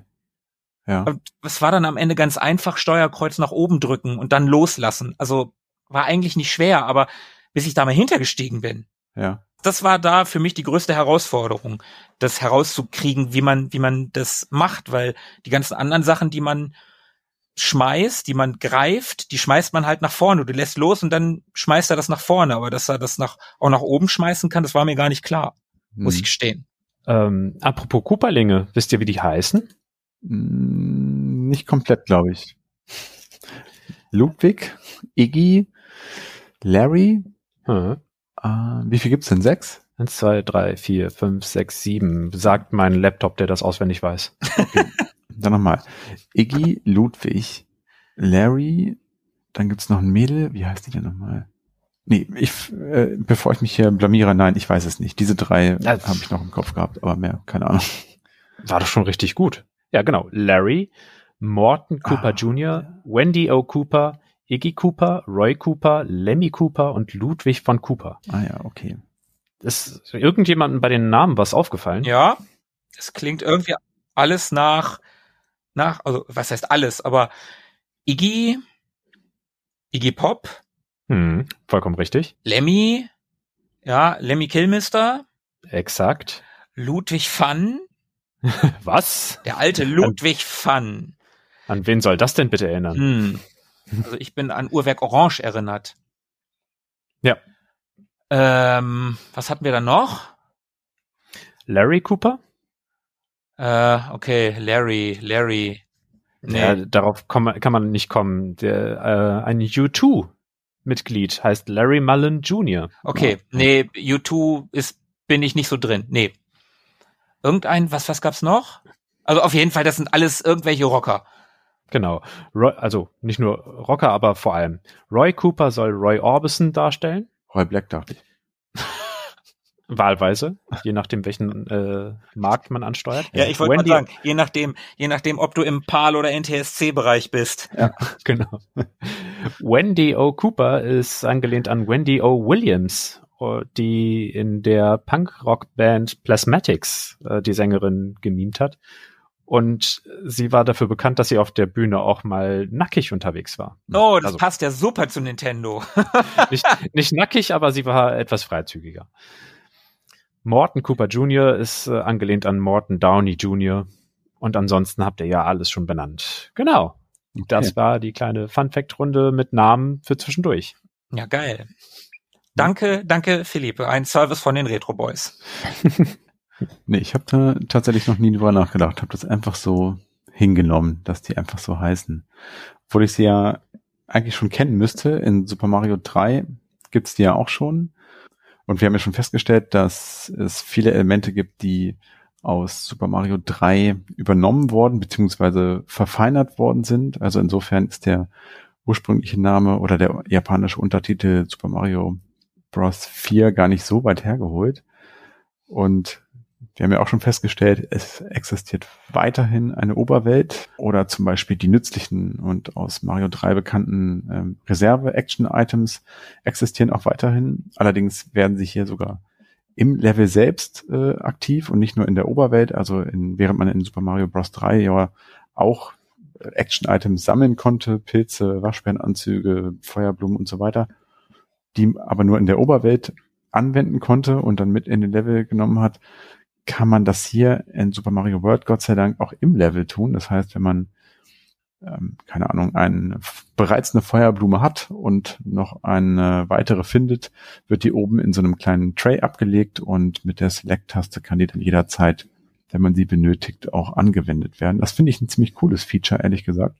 Wobei Feuerblume und Feuerblume ja relativ witzlos ist, aber wenn du die Feder hast und die Feuerblume und dann denkst, okay, jetzt brauche ich hier aber gerade für den Level muss ich gerade schweben oder fliegen können, dann kannst du auf Select drücken und dann kommt die Feder runter und die Feuerblume wird nach oben gespeichert. Das fand ich auch sehr cool. Ja, oder aber wenn ich eine Feuerblume habe und eine auf Halde und ich verliere die Feuerblume unten, dann kriege ich halt eine neue dazu. Aber dann kriegst du die ja automatisch. Also die fällt ja dann genau, automatisch ja, ja. runter. Und die kann dann ja auch an dir vorbeifallen. Also wenn du die dann mhm. nicht einsammelst, ist die halt auch weg. Genau, man kann Pech haben. Ja. Und ansonsten legt Super Mario World einen großen Wert auf das Erkunden, beziehungsweise das, äh, ja, das Explorieren der Welten oder der, der Level, denn es existieren, wie wir ja schon festgestellt haben, viele, viele versteckte Level und Ausgänge. Du hast gerade die Star Road erwähnt. Es existieren zahlreiche ähm, ja, geheime, versteckte Dinge, versteckte Level, Ausgänge und so weiter, Bonus-Stages. Und ich habe es eben auch schon mal gesagt, allein die Tatsache, dass man nach links oder rechts rennen kann, triggert halt diese, diese Neugier und das Bedürfnis, möglichst nichts zu verpassen, was auch so ein bisschen vielleicht dem relativ leichtem Schwierigkeitsgrad des Spiels entgegenwirkt. Also man kann, so wie ich, durch dieses Spiel durchrauschen. Man kann aber auch wirklich sehr, sehr genau nehmen und sich seiner Neugier hingeben und dafür sorgen, dass man wirklich nichts übersieht. Okay, jetzt aber mal Butter bei die Fische. Wir haben jetzt schon ein paar Mal gehört, Tobi, du bist da eher durchgerauscht. Ja, das stimmt. Aber du hast es auch durchgespielt, ne? Ich habe das durchgespielt und mhm. ich bin also gar nicht so absichtlich da durchgerauscht, weil ich es irgendwie besonders eilig hatte, aber ich habe dann mich irgendwie so ja vom Fluss packen lassen und bin einfach so gegangen, wie es gerade gepasst hat und da ich auch eigentlich eher auch nicht so richtig immer den Ehrgeiz habe, alles zu sehen und nichts zu verpassen, habe ich einiges wahrscheinlich links liegen lassen, was aber meinem Spielspaß überhaupt keinen Abbruch getan hat. Also ich mhm. trotzdem meinen Spaß, habe einiges gesehen, aber nicht alles. Da sind wir beide auf jeden Fall schon mal unterschiedliche Typen. Ich bin ja so einer, der, der immer alles sehen muss. Also das ist bei mir irgendwie fast schon zwanghaft. Teilweise ist es echt nervig und hält mich auf. Eigentlich hätte ich das Spiel durchhaben können. Ich hab's nicht durch. Ich stehe vor Bowsers Tor, mhm.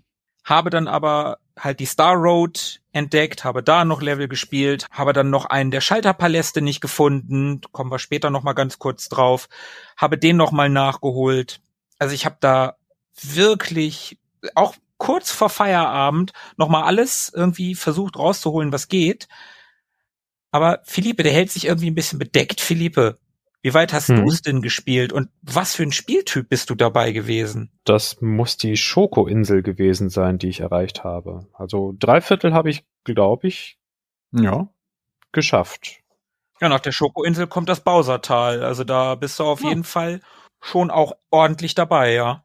Ist sonst eher nicht meine Art. Ich verliere auch mal schneller das Interesse an einem Spiel. Dass es mich so lange bei der Stange gehalten hat, spricht sehr für einmal für die ab, für den Abwechslungsreichtum des Spiels und aber auch für die gute Austarierung der unterschiedlichen Schwierigkeitsgrade, die es parallel bereitstellt. Also wenn man, so wie ich vom Typ her, schon gern alles sehen würde, aber man auch froh ist, gerade so eben durchs Level durchgekommen zu sein und sich denkt, das äh, werde ich niemals besser schaffen als jetzt gerade. Das war purer Zufall, dass ich das Levelende erreicht habe.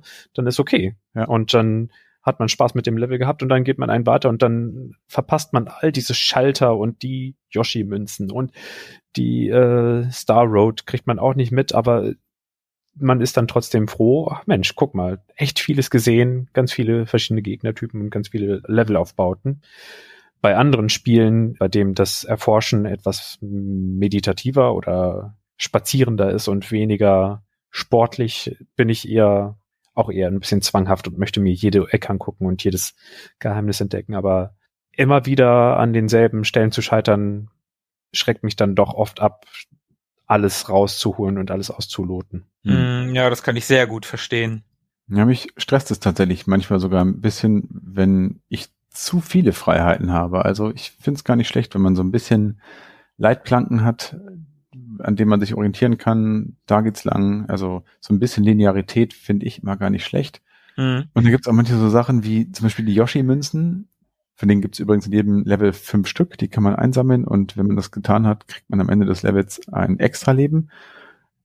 Ich habe das erst ganz spät gerafft, was es mit diesen Yoshi-Münzen auf sich hat. Also weiß ich gar nicht. Also die, die ersten Jahre, in denen ich das mal gespielt habe, waren das für mich einfach irgendwelche Münzen, für die ich wahrscheinlich irgendwie Punkte bekommen habe.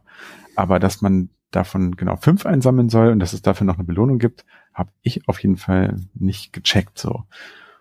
Und ähm, ja, ich glaube, Miyamoto hat mal gesagt, dass er sich bewusst dagegen ausgesprochen hat, weil es einfach nicht seiner Philosophie entsprach, ähm, verschiedene Schwierigkeitsgrade anzubieten, also irgendwie easy, moderate oder hard oder sowas, sondern dass er durch die Spielmechanik es schaffen möchte, verschiedene Spielertypen anzusprechen. Also das haben wir jetzt ja gerade gesehen, dass es auch ganz gut geklappt hat, dass der Zugang für alle gleich einfach ist, aber für denjenigen, der es gerne ein bisschen ausufernder hat, der ein bisschen explorativer unterwegs ist, für den gibt's eben auch diese Möglichkeiten. Stichwort äh, Star Road, geheime Levelausgänge und so weiter. Aber für den Casual Gamer gibt's eben auch die Möglichkeit, dort schnell und einfach und bequem durchzukommen und trotzdem Spaß zu haben. Aber was da wiederum interessant ist, also was ich wirklich interessant finde, weil das mit der, mit dem, mit den nicht vorhandenen Schwierigkeitsgraden, da hast du ja recht, aber der Casual Gamer, der spielt so ein Spiel halt einfach mal durch. Und der Core Gamer, also Core Gamer, das gab's ja damals alles noch nicht, aber der spielt das viel ausufernder. Aber der Witz ist, diese Schalterpaläste, die ich ja eben gerade schon mal kurz erwähnt habe, da gibt's vier Stück an der Zahl. Und den ersten, den findet man gleich, wenn man auf der äh, Over Overworld Map, wenn man nach links geht, den ersten Level und dann einmal nach oben. Da ist der erste, das, das kann man kann man auch übersehen, aber wahrscheinlich eher nicht. Und die weiteren Schalterpaläste, da kann man schon welche von übersehen. Und das hat den Hintergrund, das sind ganz kurze, ganz leichte Level. Und am Ende des jeweiligen Levels ist ein so, ein, so ein riesiger Schalter mit einem Ausrufezeichen drauf. Und wenn man da drauf hüpft, dann sieht man die Overworld Map und aus dem Level, in dem man sich gerade befindet, fliegen so farbige Blöcke raus. Auch da gibt es wieder grün, blau, rot und gelb. Und in den Leveln, in denen man sich vorher bewegt hat, ist einem vielleicht schon aufgefallen, je nachdem in welcher Reihenfolge man das spielt, dass es da Bereiche gibt, die so farbig umrandet sind. Hm. So in Blockgröße. Da hat man dann zum Beispiel hm. einen blauen Rand, so einen blau gestrichelten Rand. Und wenn man dann diesen, diesen Schalterpalast gespielt hat, dann ist da plötzlich ein blauer Block und plötzlich ist ein Abgrund kein Abgrund mehr, sondern da sind blaue Blöcke. Hm. Hab ich nicht gecheckt. Ich habe natürlich diese gestrichelt gerahmten Blöcke gesehen und mich immer gefragt, was es damit auf sich hat, dass die aber mit diesen Scheiterpalästen zusammenhängen und dass die aufgelöst werden. Im Prinzip, wenn ich so ein Scheiterpalast-Level gespielt habe, habe ich jetzt erst in der Recherche erfahren. Also ich habe diese Schalterpaläste nie von innen gesehen. Und ich, ich war da auch in einem Level, ich, das war irgendwas mit, mit, mit, irgendeine Höhle mit Lava. Und da, da sind dann auch so aus der Lava so, so diese, dieses Feuer hochgesprungen und dann sollte man da auf Plattformen springen. Und das musste man echt gut timen und in der Mitte war ein gelber Block, weil ich den gelben Schalterpalast vorher freigespielt hatte. Und dann habe ich so gedacht, Heidewitzka, wie viel schwerer wäre das jetzt, wenn dieser gelbe Block nicht da ist, auf dem ich mich mal kurz ausruhen kann? Mhm. So, ich kann, hier bin ich sicher, der gelbe Block ist safe. Wenn ich den nicht hätte, hätte ich diesen ganzen Bereich voll timing-technisch durchspielen müssen. Und so hatte ich in der Mitte einen Block. Und du hast auch Geheimnisse, wo du nur hinkommst, wenn du vorher die Blöcke freischaltest. Mhm. Also das, das ist schon spannend. Der, der Core-Gamer, der halt alles sehen will, hat am Ende aber zwar ein längeres, aber ein leichteres Spiel. Mhm. Und der, der durchrusht, der hat eigentlich das schwerere Spiel. Das ist eigentlich ganz interessant und dadurch sind es ja doch wieder Schwierigkeitsgrade, die da drin sind. Innerhalb der Spielmechanik verankert. Hm, genau. Ich habe es allerdings auch, muss ich gestehen, ja emuliert gespielt und genau, da können wir gleich auch nochmal die Hosen runterlassen. Also ich habe es äh, emuliert gespielt auf meiner Recall-Box und auch viel und gerne die Laden-Speichern-Funktion genutzt.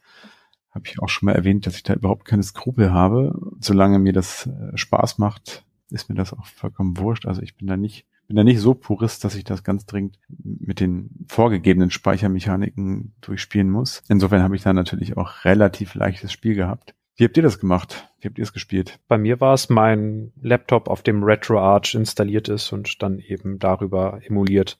Also auch mit sehr viel fleißigen Speichern und Laden, Speichern und Laden, Speichern. Mhm. Auch Mensch, schon wieder drei Bildschirme weitergekommen. Jetzt erstmal wieder speichern, bevor ich mir hinterher in den Allerwertesten beiße. Ja, ganz genau. Ja, ich habe das Spiel im Ursprung sehr puristisch versucht zu spielen. Ich habe ja die Original-Cartridge in der japanischen Variante. Ich habe mir das mal aus Japan gekauft bei eBay, weil Hm. das erheblich günstiger ist als die westliche Variante und habe das auf meinem Super NT von Analog gespielt. Also so originalgetreu, wie es geht. Also ich habe ja kein echtes Super Nintendo, aber das Super NT ist ja eigentlich sogar die bessere Variante des Super Nintendo. Und habe das tatsächlich wie früher gespielt, habe, wie Philippe ja schon erwähnt hat, Leben gegrindet. Wenn ich dann an einem Level gescheitert bin und gemerkt habe, okay, hey, ich habe nur noch zwei Leben, dann mal wieder in mein Grind-Level zurück und dann bin ich die ganze Karte zurück, habe mein Grind-Level fünfmal gespielt, habe wieder genug Leben gehabt und dann bin ich weiter. Mhm. So habe ich gespielt. So, dann ist es irgendwann auch mal abends geworden und spätabends. Wenn du das Spiel aber ausmachst und neu lädst, dann hast du zwar noch die erspielten Level, also das, wo du halt schon gewesen bist und dann abgespeichert hast nach einem Schloss oder nach einem Endgegner wird gespeichert Mhm. oder nach einer oder nach einem von den Schalterpalästen wird, glaube ich, auch gespeichert. Es gibt so ein paar Level, nach denen gespeichert wird, aber halt nicht nach jedem Level. Mhm.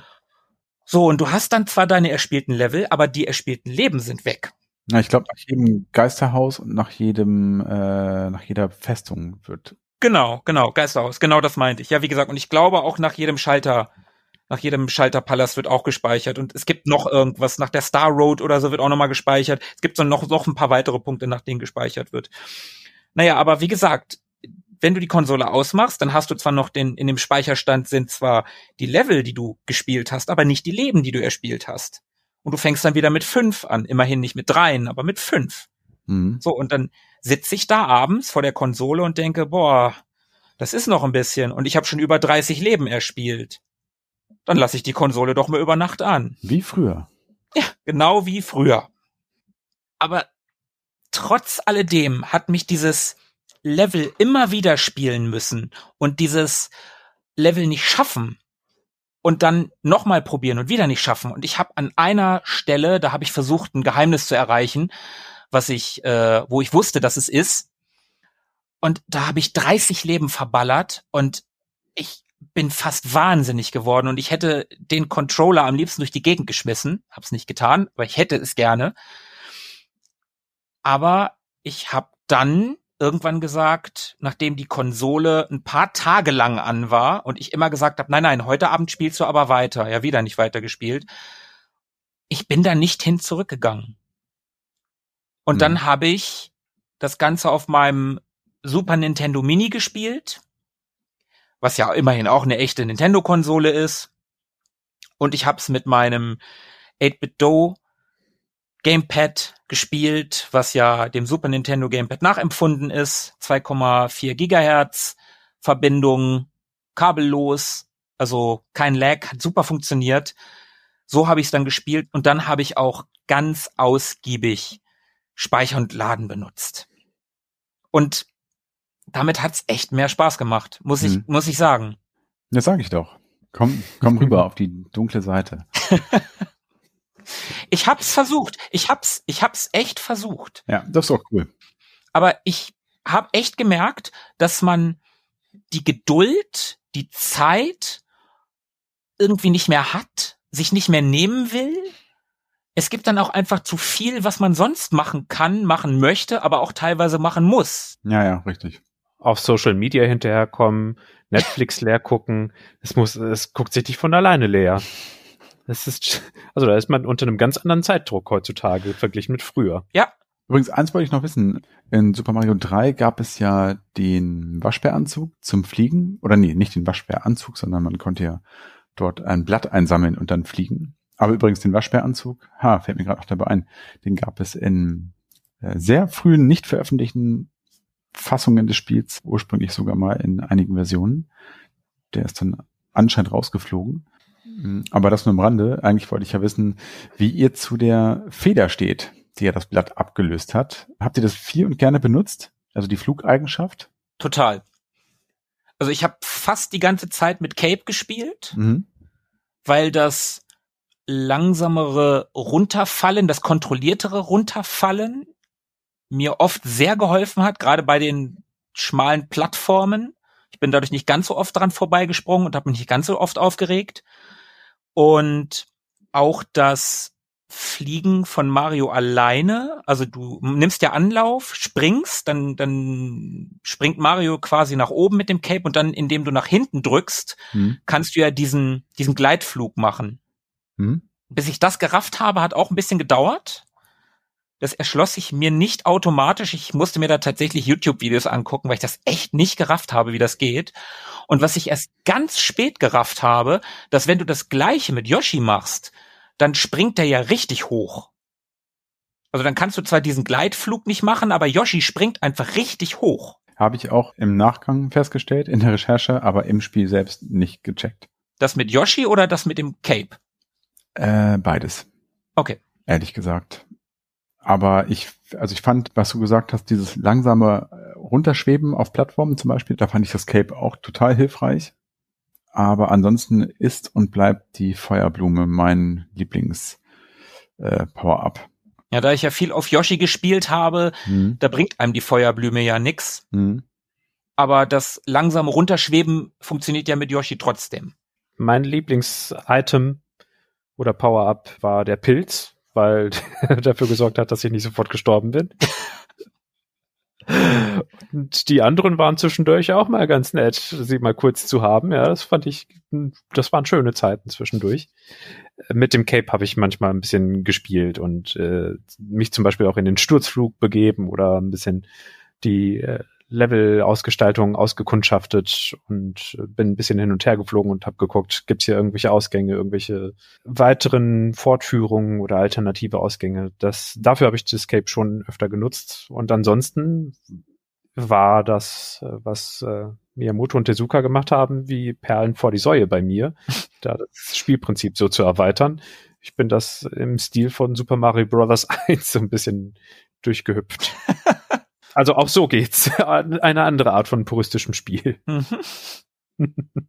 Ich konnte mit dem Blatt oder mit dem Waschbärenschwanz in Super Mario Bros. 3 noch mal ein bisschen gezielter umgehen. Das war noch mal ein bisschen schlichter und das Cape, ja, hatte so ein paar Spielereien, aber ganz in mein Gefühl ging es nicht über. Ja. Das ist ganz interessant, was du gerade gesagt hast mit dem, mit dem Schlichter. Also in Super Mario World haben es ja nur der Pilz, die Feuerblume und der Stern als Power-Ups aus den vorigen Spielen geschafft. Hinzugekommen ja. ist ja noch das Ei, wo Yoshi halt drin ist, und das Cape, was ja mhm. äh, das Blatt ablöst, den Waschbärenschwanz. Mhm. Und das ist ja viel weniger, was ich in der Recherche gesehen habe. Es gab ja in Super Mario 3 viel mehr. Es gab ja noch diesen Schildkröten, äh, nicht diesen Schildkröten, diesen Kröten- oder Froschanzug. Ja. Mhm. Und ich habe das Gefühl gehabt, oder bei der Recherche ist mir das auch aufgefallen, und es wurde auch immer mal wieder gesagt, dass das zwar weniger ist, aber dafür tiefer, dafür Mhm. komplexer ist. Also alleine, Ja. wie man das Cape einsetzen kann, ist einfach komplexer und umfangreicher ja. als den Waschbärenschwanz und so. Also es ist zwar weniger, aber deswegen nicht schlechter. Nee. So, also ohne jetzt Super Mario 3 ausgiebig zu kennen.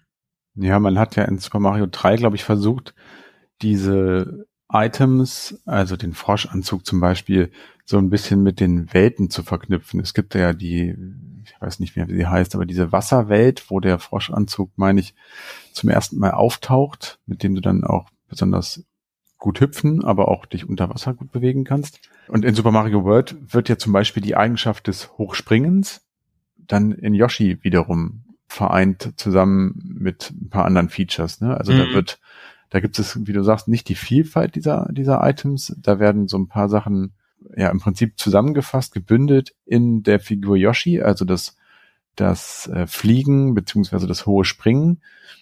Fliegen ist es ja nicht wirklich, aber ja, das, der sehr hohe Sprung, sagen wir mal, und eben dieses neue Feature des Gegnerfressens. Und alles andere findet sich ja dann im, im Cape wieder. Also insofern gibt's, glaube ich, am Ende gar nicht viel weniger Möglichkeiten, aber trotzdem irgendwie eine überschaubarere Anzahl von Items, was dem Spiel, glaube ich, auch ganz gut tut.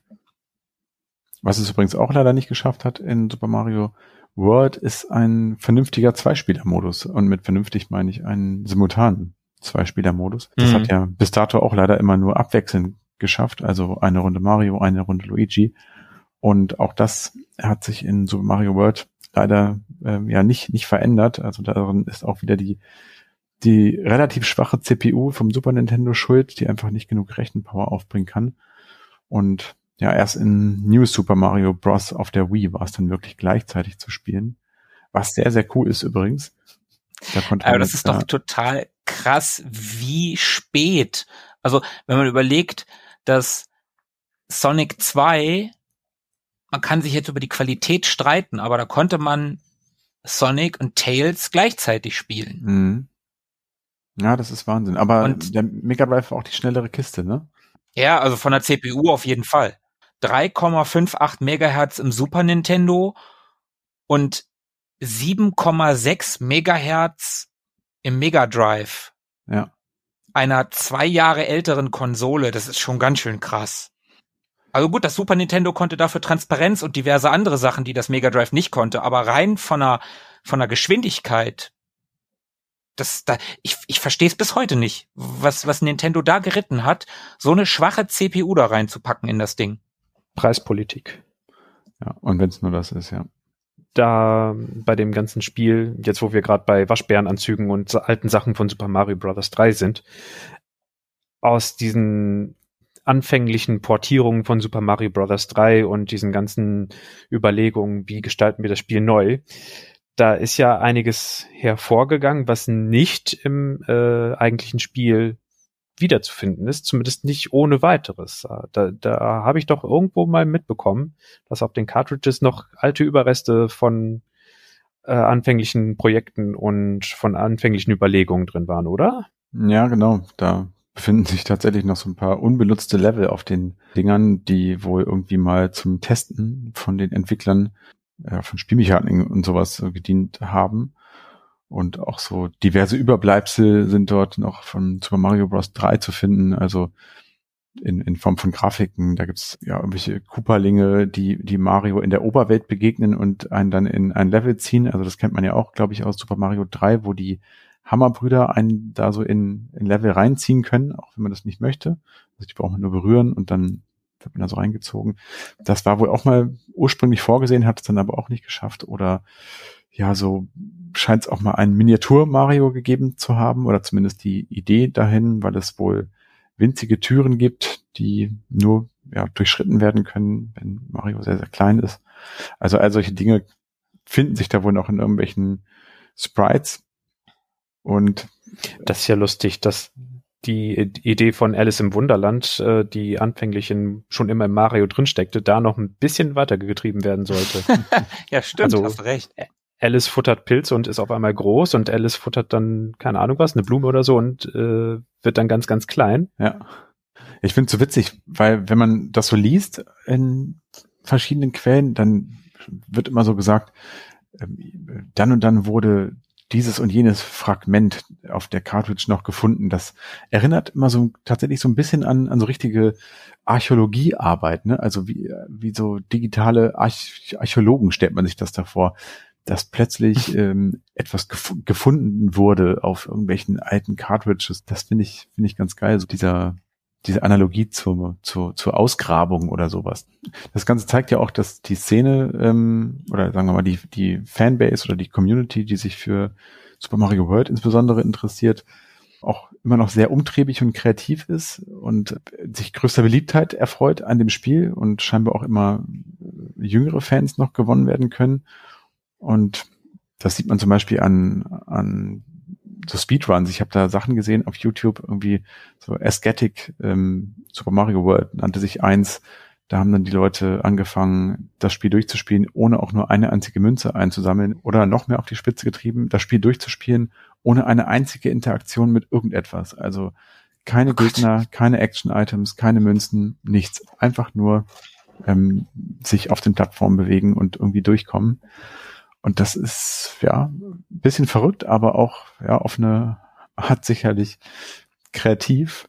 Ja, aber was, was, was die Beliebtheit anbelangt, das ist ja nun, also ich meine, wir reden hier von Mario.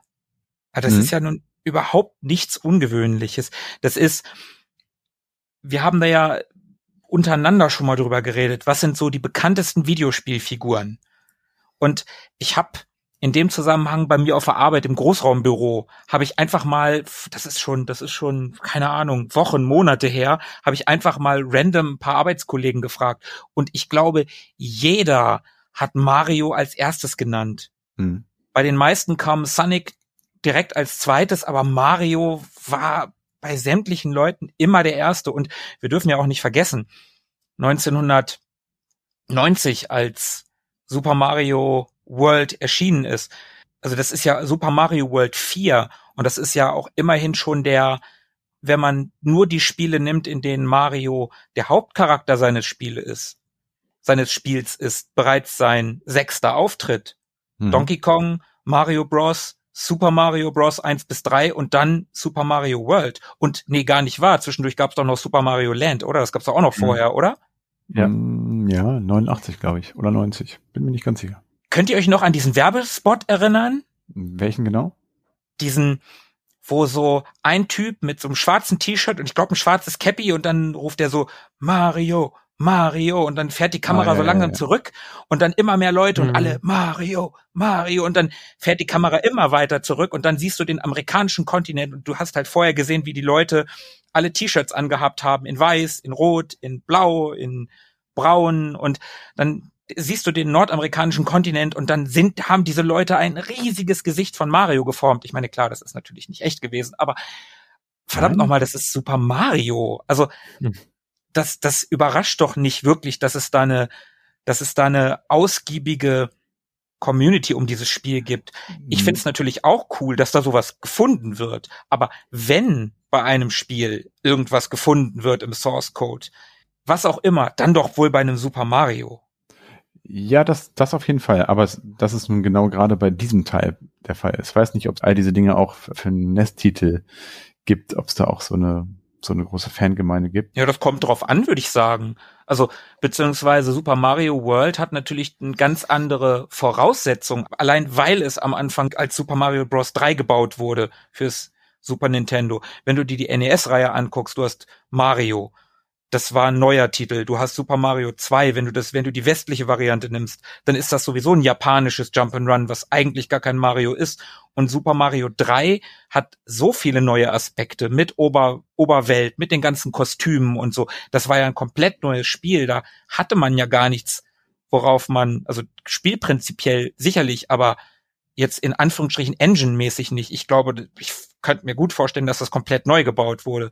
Aber Mhm. Super Mario World, wenn das, und da ich weiß nicht, ob es stimmt, aber wenn meine Anfangsfrage oder die ich relativ am Anfang gestellt habe, basiert Super Mario World auf dem Remake von Super Mario 3? Oder ist es komplett neu gemacht? Und vielleicht beweist das ja, dass es auf Super Mario Bros. 3 basiert tatsächlich. Vielleicht ist es auch so, dass die, also wir sprechen ja hier von einem 16-Bit-Spiel und ich weiß nicht, die Szene oder ich sag mal so die die YouTuber-Szene oder die die Speedrunner-Szene, wenn man wenn es eine gibt und wenn man die auch noch so nennen darf, das sind ja vielleicht eher jüngere Menschen, schmeiße ich mal so als These in den Raum und die beschäftigen sich vielleicht auch lieber mit einem 16-Bit-Stück, was ihren eigenen Spielerfahrungen oder ihrer eigenen Ästhetik noch ein bisschen näher kommt als so ein krass puristisches 8-Bit-Spiel wie ein NES-Titel. Ja, das Gefühl habe ich auch. Also man geht technisch so weit, wie es irgendwie geht, äh, solange man aber noch im 2D-Bereich ist. Also 16-Bit ist natürlich schöner und äh, gestaltet sich etwas angenehmer für die Augen, ist nicht so streng, was die, was die Sparsamkeit anbelangt, aber trotzdem hat man zum Beispiel noch die Möglichkeit, eben 2D-Texturen einfach nur zu betrachten und nicht äh, irgendwie 3D-mäßig in irgendeinem Source Code abzutauchen und dann Vertexes und Texturen und keine Ahnung was irgendwo aneinander zu legen, um zu gucken, ist da noch was versteckt oder nicht. Nicht umsonst gibt es zum Beispiel Mario Maker, also ein Level-Editor kommerziell zu ähm, erstehen. Und der ist dann auch in 2D, weil das eben auf einem Bildschirm gut zu machen ist für einen Amateur, der dann mit dem Joystick einfach nur irgendwelche Blöcke irgendwo hinsetzt oder so. Mhm. Und in 3D funktioniert das eben nicht, weil das in 3D auf einem 2D-Bildschirm mit einem Controller viel, viel schwerer umzusetzen ist. Da hat man einfach so die, den Sweet Spot aus, das sieht schon ganz schön schön aus und es gibt viele Möglichkeiten und äh, für einen Amateur ist das alles irgendwie noch leistbar. Und wir haben ja neulich auch schon mal festgestellt in unserer äh, 2000er Folge, dass es möglicherweise so ist, dass Dinge, die vollkommen sind, auch bleiben. Ne? Also wenn man die These jetzt mal überträgt, dass Super Mario gewachsen und gereift ist in seiner Geschichte vom NES oder vielleicht sogar noch davor bis zum Super Nintendo und dort im Prinzip weil das ja das letzte gepixelte Spiel gewesen ist, ähm, das so der Zenit an seiner Ausgestaltung gewesen ist. Also er da wirklich bis ins Detail fertig gereift war, sozusagen, dass auch aus dem Grunde diese Version oder dieser, dieser Teil der Reihe den größten Impact gehabt hat. Sei es jetzt auf die YouTuber Speedrun-Szene oder auf die ROM-Hacker oder äh, wen auch immer. Und ich finde, das kann man auch ganz gut daran erkennen, wie allgegenwärtig die Ästhetik des Spiels bis heute auch in anderen Bereichen noch ist. Wenn ich mal so an Mode denke zum Beispiel. H&M bringt gefühlt alle paar Monate irgendwie mal so ein paar Mario-Klamotten auf den Markt für Kinder, aber ich glaube auch für Erwachsene, hauptsächlich für Kinder. Und das sind alles Motive oder fast alles zumindest, aus Super Mario World. Das sind irgendwelche Yoshi-Geschichten, Mario auf Yoshi, nur Yoshi. Das ist der äh, das Logo von Super Mario World, also das bunte Logo, wo die Buchstaben äh, unterschiedliche Farben haben und so. Und ich glaube schon, dass Super Mario World als 16-Bit-Spiel im Prinzip die, die Kür oder der Höhepunkt der Reihe ist und dass es ja für die meisten das Spiel ist, was sie mit Mario verbinden. Mhm. Ich möchte das auch total unterschreiben. Ich habe gerade mal spaßeshalber bei ROM-Hacking.net geguckt, weil du ja auch von ROM-Hacks gesprochen hast, hm. mit denen ich mich in letzter Zeit ja auch ein bisschen beschäftigt habe.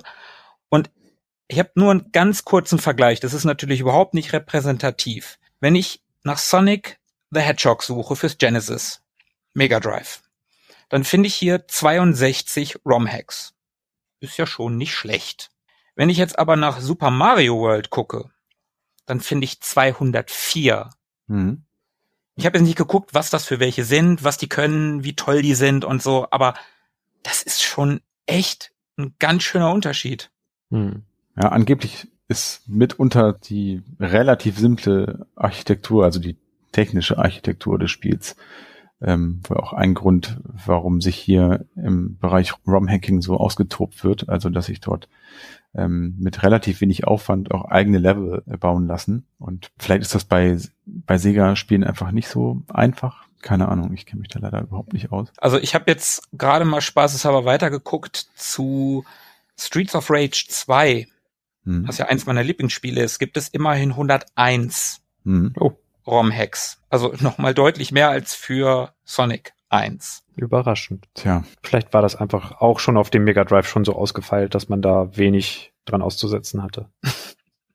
Ja, schön gesagt, schön gesagt. Weiß nicht, ob es stimmt, aber schön gesagt. Ich meine, Mario auf dem Super Nintendo ist jetzt nicht, nicht ausgereift. Das ist eine Krücke. apropos Krücke. Wir brauchen noch eine smarte Überleitung. Mit einer guten äh, Überleitung kann ich nicht dienen, aber wie wäre es mit, mit, einer- mit einer grausigen, ähm, Einer krückigen quasi. einer krückigen? Vorhin, Markus, hast du von der Werbekampagne gesprochen. Weißt du das noch? Mhm. Das äh, ist eine ganz, ganz äh, wilde Analogie zu etwas, was ich äh, nachher erzählen werde. Wir gehen jetzt über in den Bereich Sound und da habe ich äh, gerade festgestellt, das passt total gut.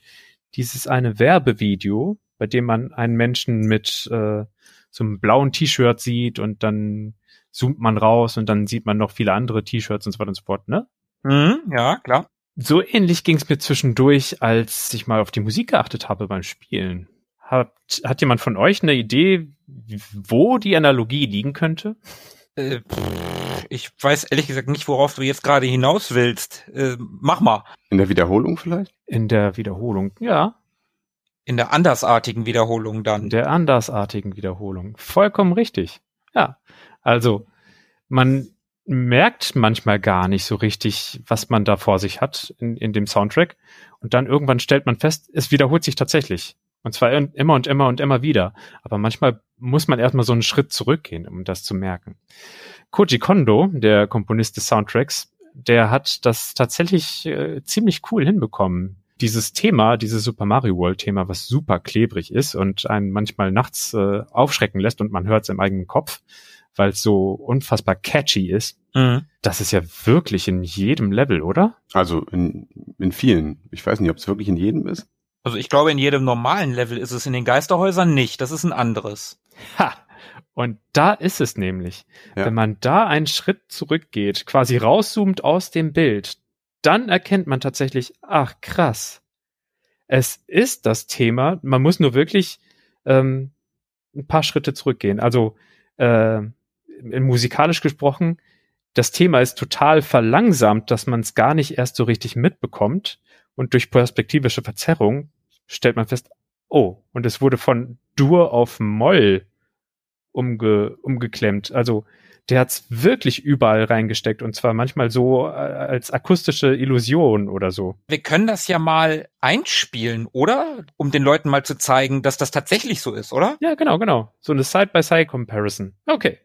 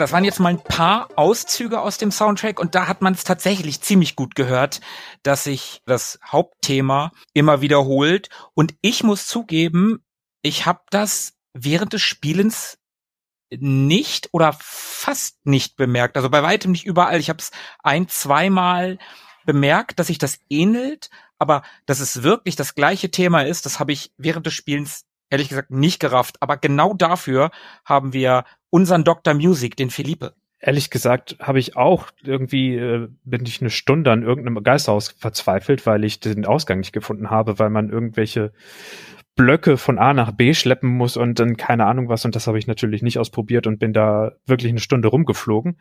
Und erst dann macht es irgendwann Klick. Äh, Moment mal. Wenn man das alles irgendwie so doppelt bis dreifach beschleunigt sich denkt, dann ist das doch dieses eine Thema. Und dann dachte ich so, Chapeau. Einfach mal eine Stunde lang unter die Nase gerieben bekommen und erst dann fällt's auf. Das ist maximale Abwechslung aus immer wieder demselben. Das muss man auch erstmal hinbekommen. Passt ja auch so ein bisschen zur Grundidee des Spiels, also Vorhandenes weiterzuentwickeln und zu veredeln und nicht komplett neu zu denken. Hm. Ich muss aber auch sagen, Chapeau an euch. Also ich habe es während des Spiels überhaupt nicht gehört, gar nicht. Habe es natürlich auch in der Recherche im Nachhinein mir erlesen, aber äh, ich hätte es im Spiel selber nicht, nicht rausgehört. Also ich finde das richtig cool, muss ich sagen. Das ist ja nun auch ein sehr memorables Thema. Philippe nannte es klebrig, aber du meinst natürlich klebrig im positiven Sinne, dass es einem im Ohr kleben bleibt. Hm, genau. Und das Ganze erinnert mich so ein bisschen an alte Soundtracks irgendwie. Also wenn du einen John Williams nimmt, der macht ein Hauptthema oder mehrere Themen für einen Film und dann variiert er die im Film immer mal wieder. Das taucht immer mal wieder auf in einer Variation, langsamer, schneller, je nachdem, was für Emotionen er gerne wecken möchte beim mhm. Zuschauer. Und genau das machen die hier auch. Ja, äh, John Williams oder James Horner, der hat das, glaube ich, auch gern mal gemacht, dass sich so ein Thema wirklich ganz, ganz konsequent durchgezogen hat. Und in die Riege eingereiht zu werden, ist nicht äh, die kleinste Ehre, würde ich mal behaupten. Nee, definitiv nicht. Aber äh, gut, okay, Koji Kondo hat ja auch das Hauptthema von Super Mario 1 geschrieben, ne? Und das ist ja noch memorabler. Hm. Also wenn du zu irgendeinem Retro-Gamer gehst und dann macht er was? genau. Das macht einfach jeder. Das, das, ich weiß nicht, ob es ein memorableres Gaming-Thema gibt als das. Vielleicht Tetris sehr typisch für Super Mario Bros. 1 war irgendwie so dieses Latin-Feeling, das sich da so durchgezogen hat. Irgendwie hat man immer so leichte Zuckungen in den Hüften, wenn, wenn man das hört. Und äh, das war aber gar nicht so typisch für Koji Kondo, habe ich rausgefunden. Der war eher ein Fan von Scott Joplin. Hat er was mit Janice zu tun? Nee, haben nichts miteinander zu tun, außer dass sie beide aus Texas sind und beide eher in die Blues-Richtung gehen, aber so von in verschiedenen Ausprägungen. Scott Joplin hat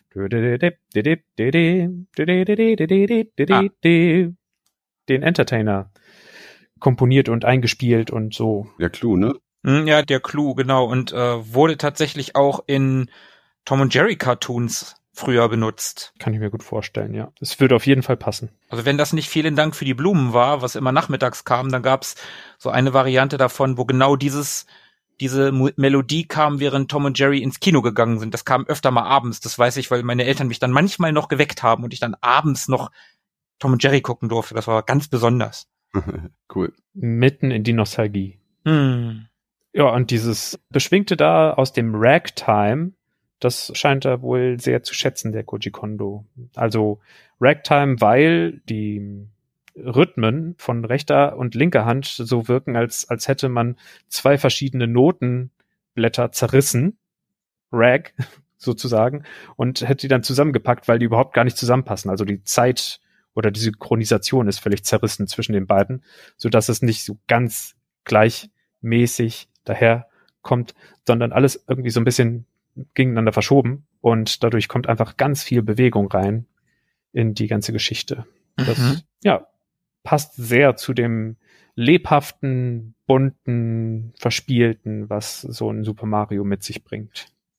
Wir haben ja eben schon drüber gesprochen, wie es so für uns gewesen ist, Super Mario World oder beziehungsweise das Super Nintendo mit seinen 16-Bit-Fähigkeiten grafisch zu erleben. Wie war das so soundtechnisch? Also bei mir war es so, nach diesem ganzen 8-Bit-Geklimper, das ich gewohnt war vom, vom NES oder vom C64 oder sowas, das war für mich ein ähnliches Brett wie mit der Grafik, äh, als ich zum ersten Mal einfach diesen krassen Unterschied gehört habe in diesem 16-Bit-Sound. Also diese Vielschichtigkeit, die auch da zu hören war, die auch da möglich war, das hat mich auch einigermaßen umgehauen und ähm, hat es ja ähnlich wie die Grafik auch geschafft, nochmal eine viel, viel dichtere Atmosphäre herzustellen.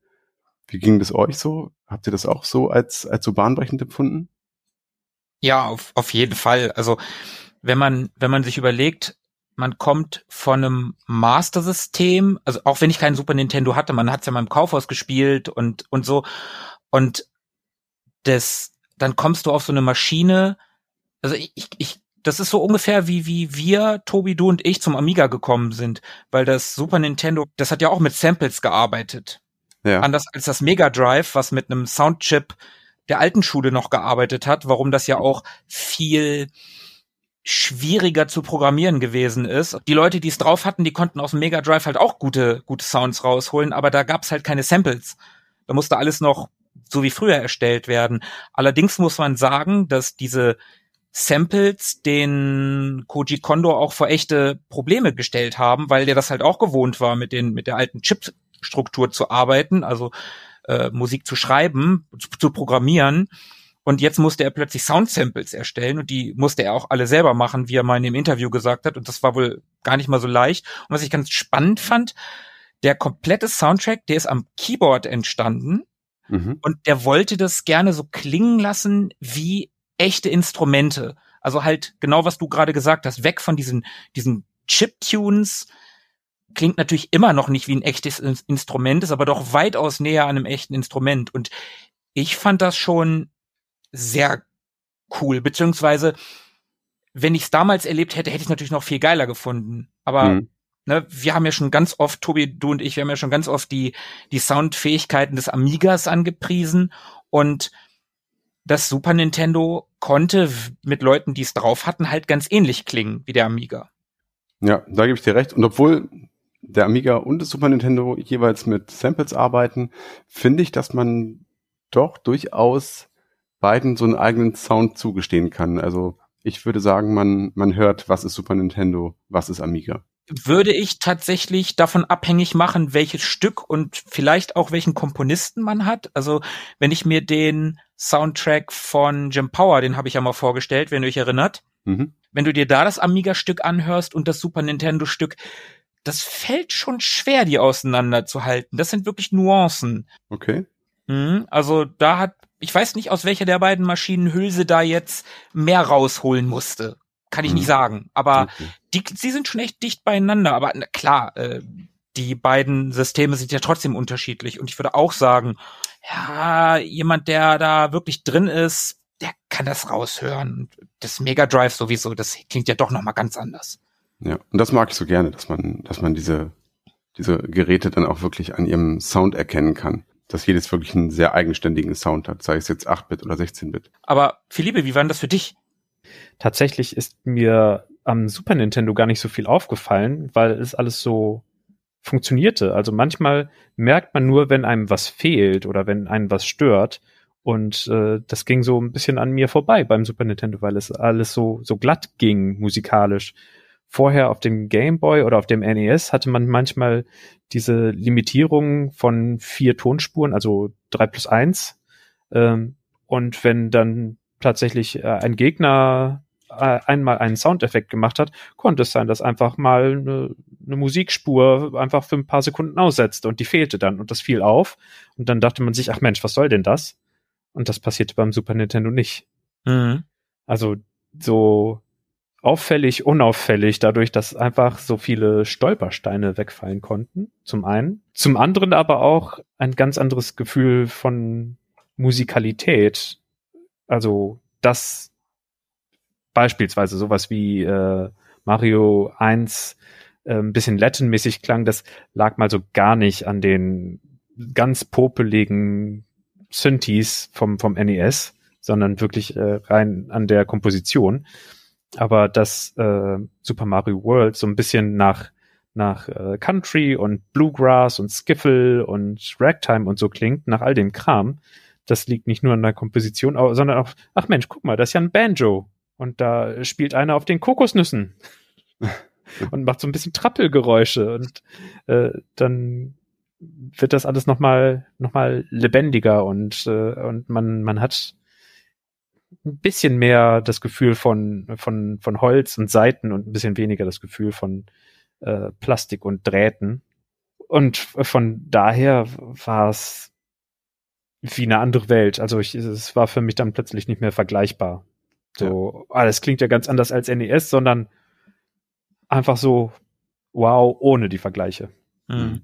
So ist es mir gegangen. Aber immer noch deutlich als Videospielmusik erkennbar. Ja. Also ne, hat einfach den Videospiel-Sound. Ja. Das finde ich auch immer total wichtig. Habe ich auch neulich, glaube ich, schon mal erwähnt. Ja, ja, hast du. Dass ich das total mag, wenn noch etwas nach Videospiel klingt, wenn man noch weiß, in welchem Medium man sich befindet mhm. und das nicht allzu sehr verschwimmt. Was, was an dieser, an dieser Machart des Soundtracks, also sprich, du machst ein Thema und du baust es immer wieder um, was dann natürlich auch unglaublich clever dran ist, von dem Herrn Kondo. Wir kennen das ja alle, wir hören Radio und es kommt ein Lied, das wir kennen, wir machen lauter und wir hören es gerne. Hm. Man hört ja im Allgemeinen lieber Musik, die man schon kennt.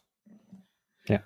Und dadurch, dass das Hauptthema, das ist natürlich am Anfang präsent und du hörst es, du hörst es wahrscheinlich auch, wenn du das Spiel früher gestartet hast, du hast es dir öfter vielleicht mal angehört und das war ja, ist ja auch ein cooles, fröhliches, catchy Lied. Und dadurch, dass es dann in Nuancen, in abgewandelter Form in den Levels wiederkommt, mochtest du die Levelmusik vielleicht auch nicht mal bewusst, weil ich habe es nur in ein, zwei Leveln gemerkt und ansonsten nicht und Tobi hat es gar nicht gemerkt, aber dadurch mochtest du die Musik der Level vielleicht unterbewusst mehr. Hm. Das kann schon sein, ja. Und das ist, das ist echt ein ziemlich cooler Kniff, den er gemacht hat. Und ein Stück doch vergleichsweise oft neu zu arrangieren, das ist schon beeindruckend. Ich finde es echt super. Er hat quasi die DJ-Remix-Kultur damit begründet. Nein, hat er nicht. Aber das ist so der Effekt. Man, man möchte nicht angeödet werden von immer demselben, mag aber trotzdem das, was man schon kennt. Ja. Und da schließt sich auch nochmal der Kreis zur Gesamtphilosophie des Spiels, ja irgendwie, den wir jetzt schon ein paar Mal genannt haben. Aus Altmach neu, aber nicht zu neu. Also so äh, Evolution statt Revolution, könnte man ja so ein bisschen sagen. Hm. Also bevor wir es jetzt gleich wieder haben, wollen wir nicht noch mal irgendwie ein Fazit zusammenfassen? Wollen wir nicht mal irgendwie, wie fanden wir das Spiel denn? Um nicht sogar zu sagen, war Mario früher besser? Ja, also das könnten wir beantworten, wenn wir die neuen Marios kennen würden. Obwohl Tobi kennt ja das eine oder andere. Also irgendein New Super Mario kennst du doch, oder? Mm, ja, tatsächlich. Also New Super Mario Bros. von der Wii kenne ich. Und das ist wirklich großartig. Und ich bin ja niemand, der viele neuartige Spiele kennt. Und insofern ist ja die Wii schon eine Konsole, die für mich zu den sehr modernen Geräten gehört. New Super Mario Bros. ist wirklich ein super Spiel äh, Zweispieler-Modus simultan ist schon mal einfach Bombe. So, du kannst zu zweit, zu dritt, sogar zu viert spielen. Das ist echt richtig cool, macht sehr viel Spaß. Und ansonsten sind sie sich natürlich auch dem alten Prinzip treu geblieben. Also äh, Oberwelt, Kuperlinge, ähm, all diese Dinge tauchen dann natürlich auch wieder auf. Und das Ganze ist halt, ja, schön aufpoliert irgendwie im, im Stile der Wii. So, das sieht schon echt ganz gut aus. Mir hat das auf jeden Fall großen Spaß gemacht und ähm, ja, kann ich nur empfehlen. Insofern ist der alte Mario nicht unbedingt besser, der neue aber auch nicht zwangsläufig schlechter, um es mal sehr diplomatisch auszudrücken. Das ist wirklich sehr diplomatisch, ja, das stimmt. Aber jetzt nochmal so ganz konkret ähm, Super Mario World. Ich finde, es ist ein, ein hervorragendes Spiel. Ich weiß nicht, ob es ein Jump'n'Run gibt, das es besser gemacht hat. Also für mich gehört es schon zu den Spielen oder zumindest zu den Spielen des Genres, die nur sehr, sehr schwer zu toppen sind. Ich finde, das ist extrem rund von der Grafik über den Sound bis hin zum, zum Gameplay und dem Handling. Macht das Spiel das meiste richtig. Und insofern kann ich als Fazit wirklich nur sagen, ich bin froh, dass wir diese Runde nochmal gedreht haben. Ich kann mich Tobi da nur anschließen. Das war wirklich eine, eine runde Sache. Also nicht unbedingt äh, viele Jump'n'Runs können mich da so abholen, weil die, der, die Schwierigkeitsgrade von damals einfach ganz schön angezogen waren und die Abwechslung vielleicht dann und wann mal ein bisschen gefehlt hat. Und das ist bei Super Mario World beides überhaupt null gegeben. Also die verschiedenen Schwierigkeitsgrade, die gleichzeitig dargeboten wurden und äh, die unaufhörliche Abwechslung, die angeboten wurde, haben das sehr angenehm zu spielen gemacht. Also zwischen Passagen, die man aus dem Flow heraus einfach runterspielen konnte, bis hin zu den Passagen, bei denen man das Gefühl hatte, oh Gott, es ist alles nur zufällig richtig gegangen und ich habe nichts äh, bewusst richtig ge geschafft. Ich bin einfach nur von, von Klippe zu Klippe, von Gegner zu Gegner irgendwie getaumelt und äh, gestolpert. War alles dabei. Und so kann ich mich, ja, wie gesagt, einfach nur anschließen, dass ich froh bin, dass wir diese Ehrenrunde gedreht haben. Markus, du so als Fragender, wie war es bei dir? Okay, also ihr beide lobt es in den höchsten Tönen. Einer muss natürlich ausbrechen. Ja, hau rein. Aber das muss wer anders machen. ich habe es ja schon öfter gesagt, ich bin ja ein Sega-Kind, aber ich muss einfach völlig neidlos anerkennen, dass Super Mario World seinen Klassiker-Status absolut zurecht hat und es ist auch absolut zu Recht, dass selbst heute moderne Jump'n'Runs immer noch öfter mal mit Super Mario World verglichen werden. Kommt ein aktuelles Spiel an Super Mario World heran. Das gibt's heute immer noch. Und das alleine zeigt ja den Status dieses Spiels. Und ich finde, Jump'n'Runs hatten damals eine absolute Peak. Ich habe auf dem Amiga ja viele Jump'n'Runs gespielt und ich würde mal behaupten, keines davon kommt an Super Mario ran.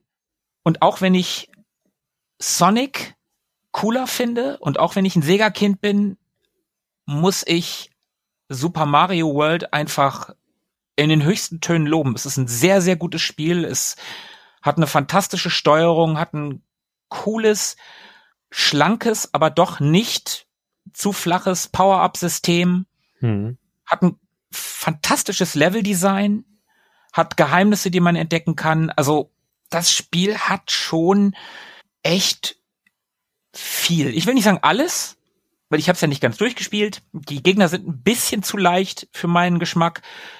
Und was an heutigen Jump'n'Runs, an den guten heutigen Jump'n'Runs halt einfach besser ist, sind diese ganzen Komfortdinger, das mehrere Checkpoints, unendlich, also das ist ja immer unendlich Leben heutzutage. Du spielst das Spiel einfach, weil du, weil du Bock hast auf das Spiel, weil du Spaß am Spielen hast. Und das kann trotzdem herausfordernd sein dabei. Hm. Und das hat man ja so ein bisschen umgangen, indem man Speichern, Laden benutzt hat. Darum sehe ich das auch nicht als Cheaten an, was einige sicherlich tun. Für mich ist das Komfort, der mir Spielspaß bringt. Und ich habe ja erzählt, ich habe es versucht. Und ich würde es auch wieder versuchen. Aber generell kann ich sagen, Super Mario World, absolute Empfehlung. Und auch ich bin froh, dass wir diese Ehrenrunde gedreht haben. Drei von drei. Ja, dann haben wir es jetzt, oder?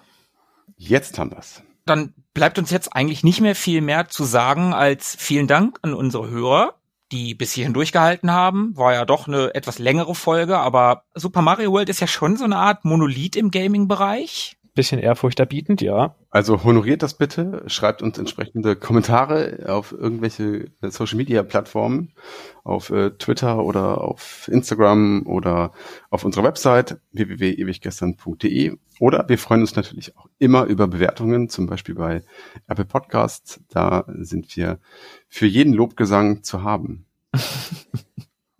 für jede Fünf-Sterne-Bewertung natürlich. Ja, dann entlassen wir euch in den Morgen, in den Nachmittag, in den Abend oder die Nacht, wann immer ihr uns hört. Und wir hören uns in 14 Tagen. Bis dahin. Bleibt am Drücker. ciao. Ciao, ciao. Ciao. Mögen die Retro Boys mit euch sein. Immer.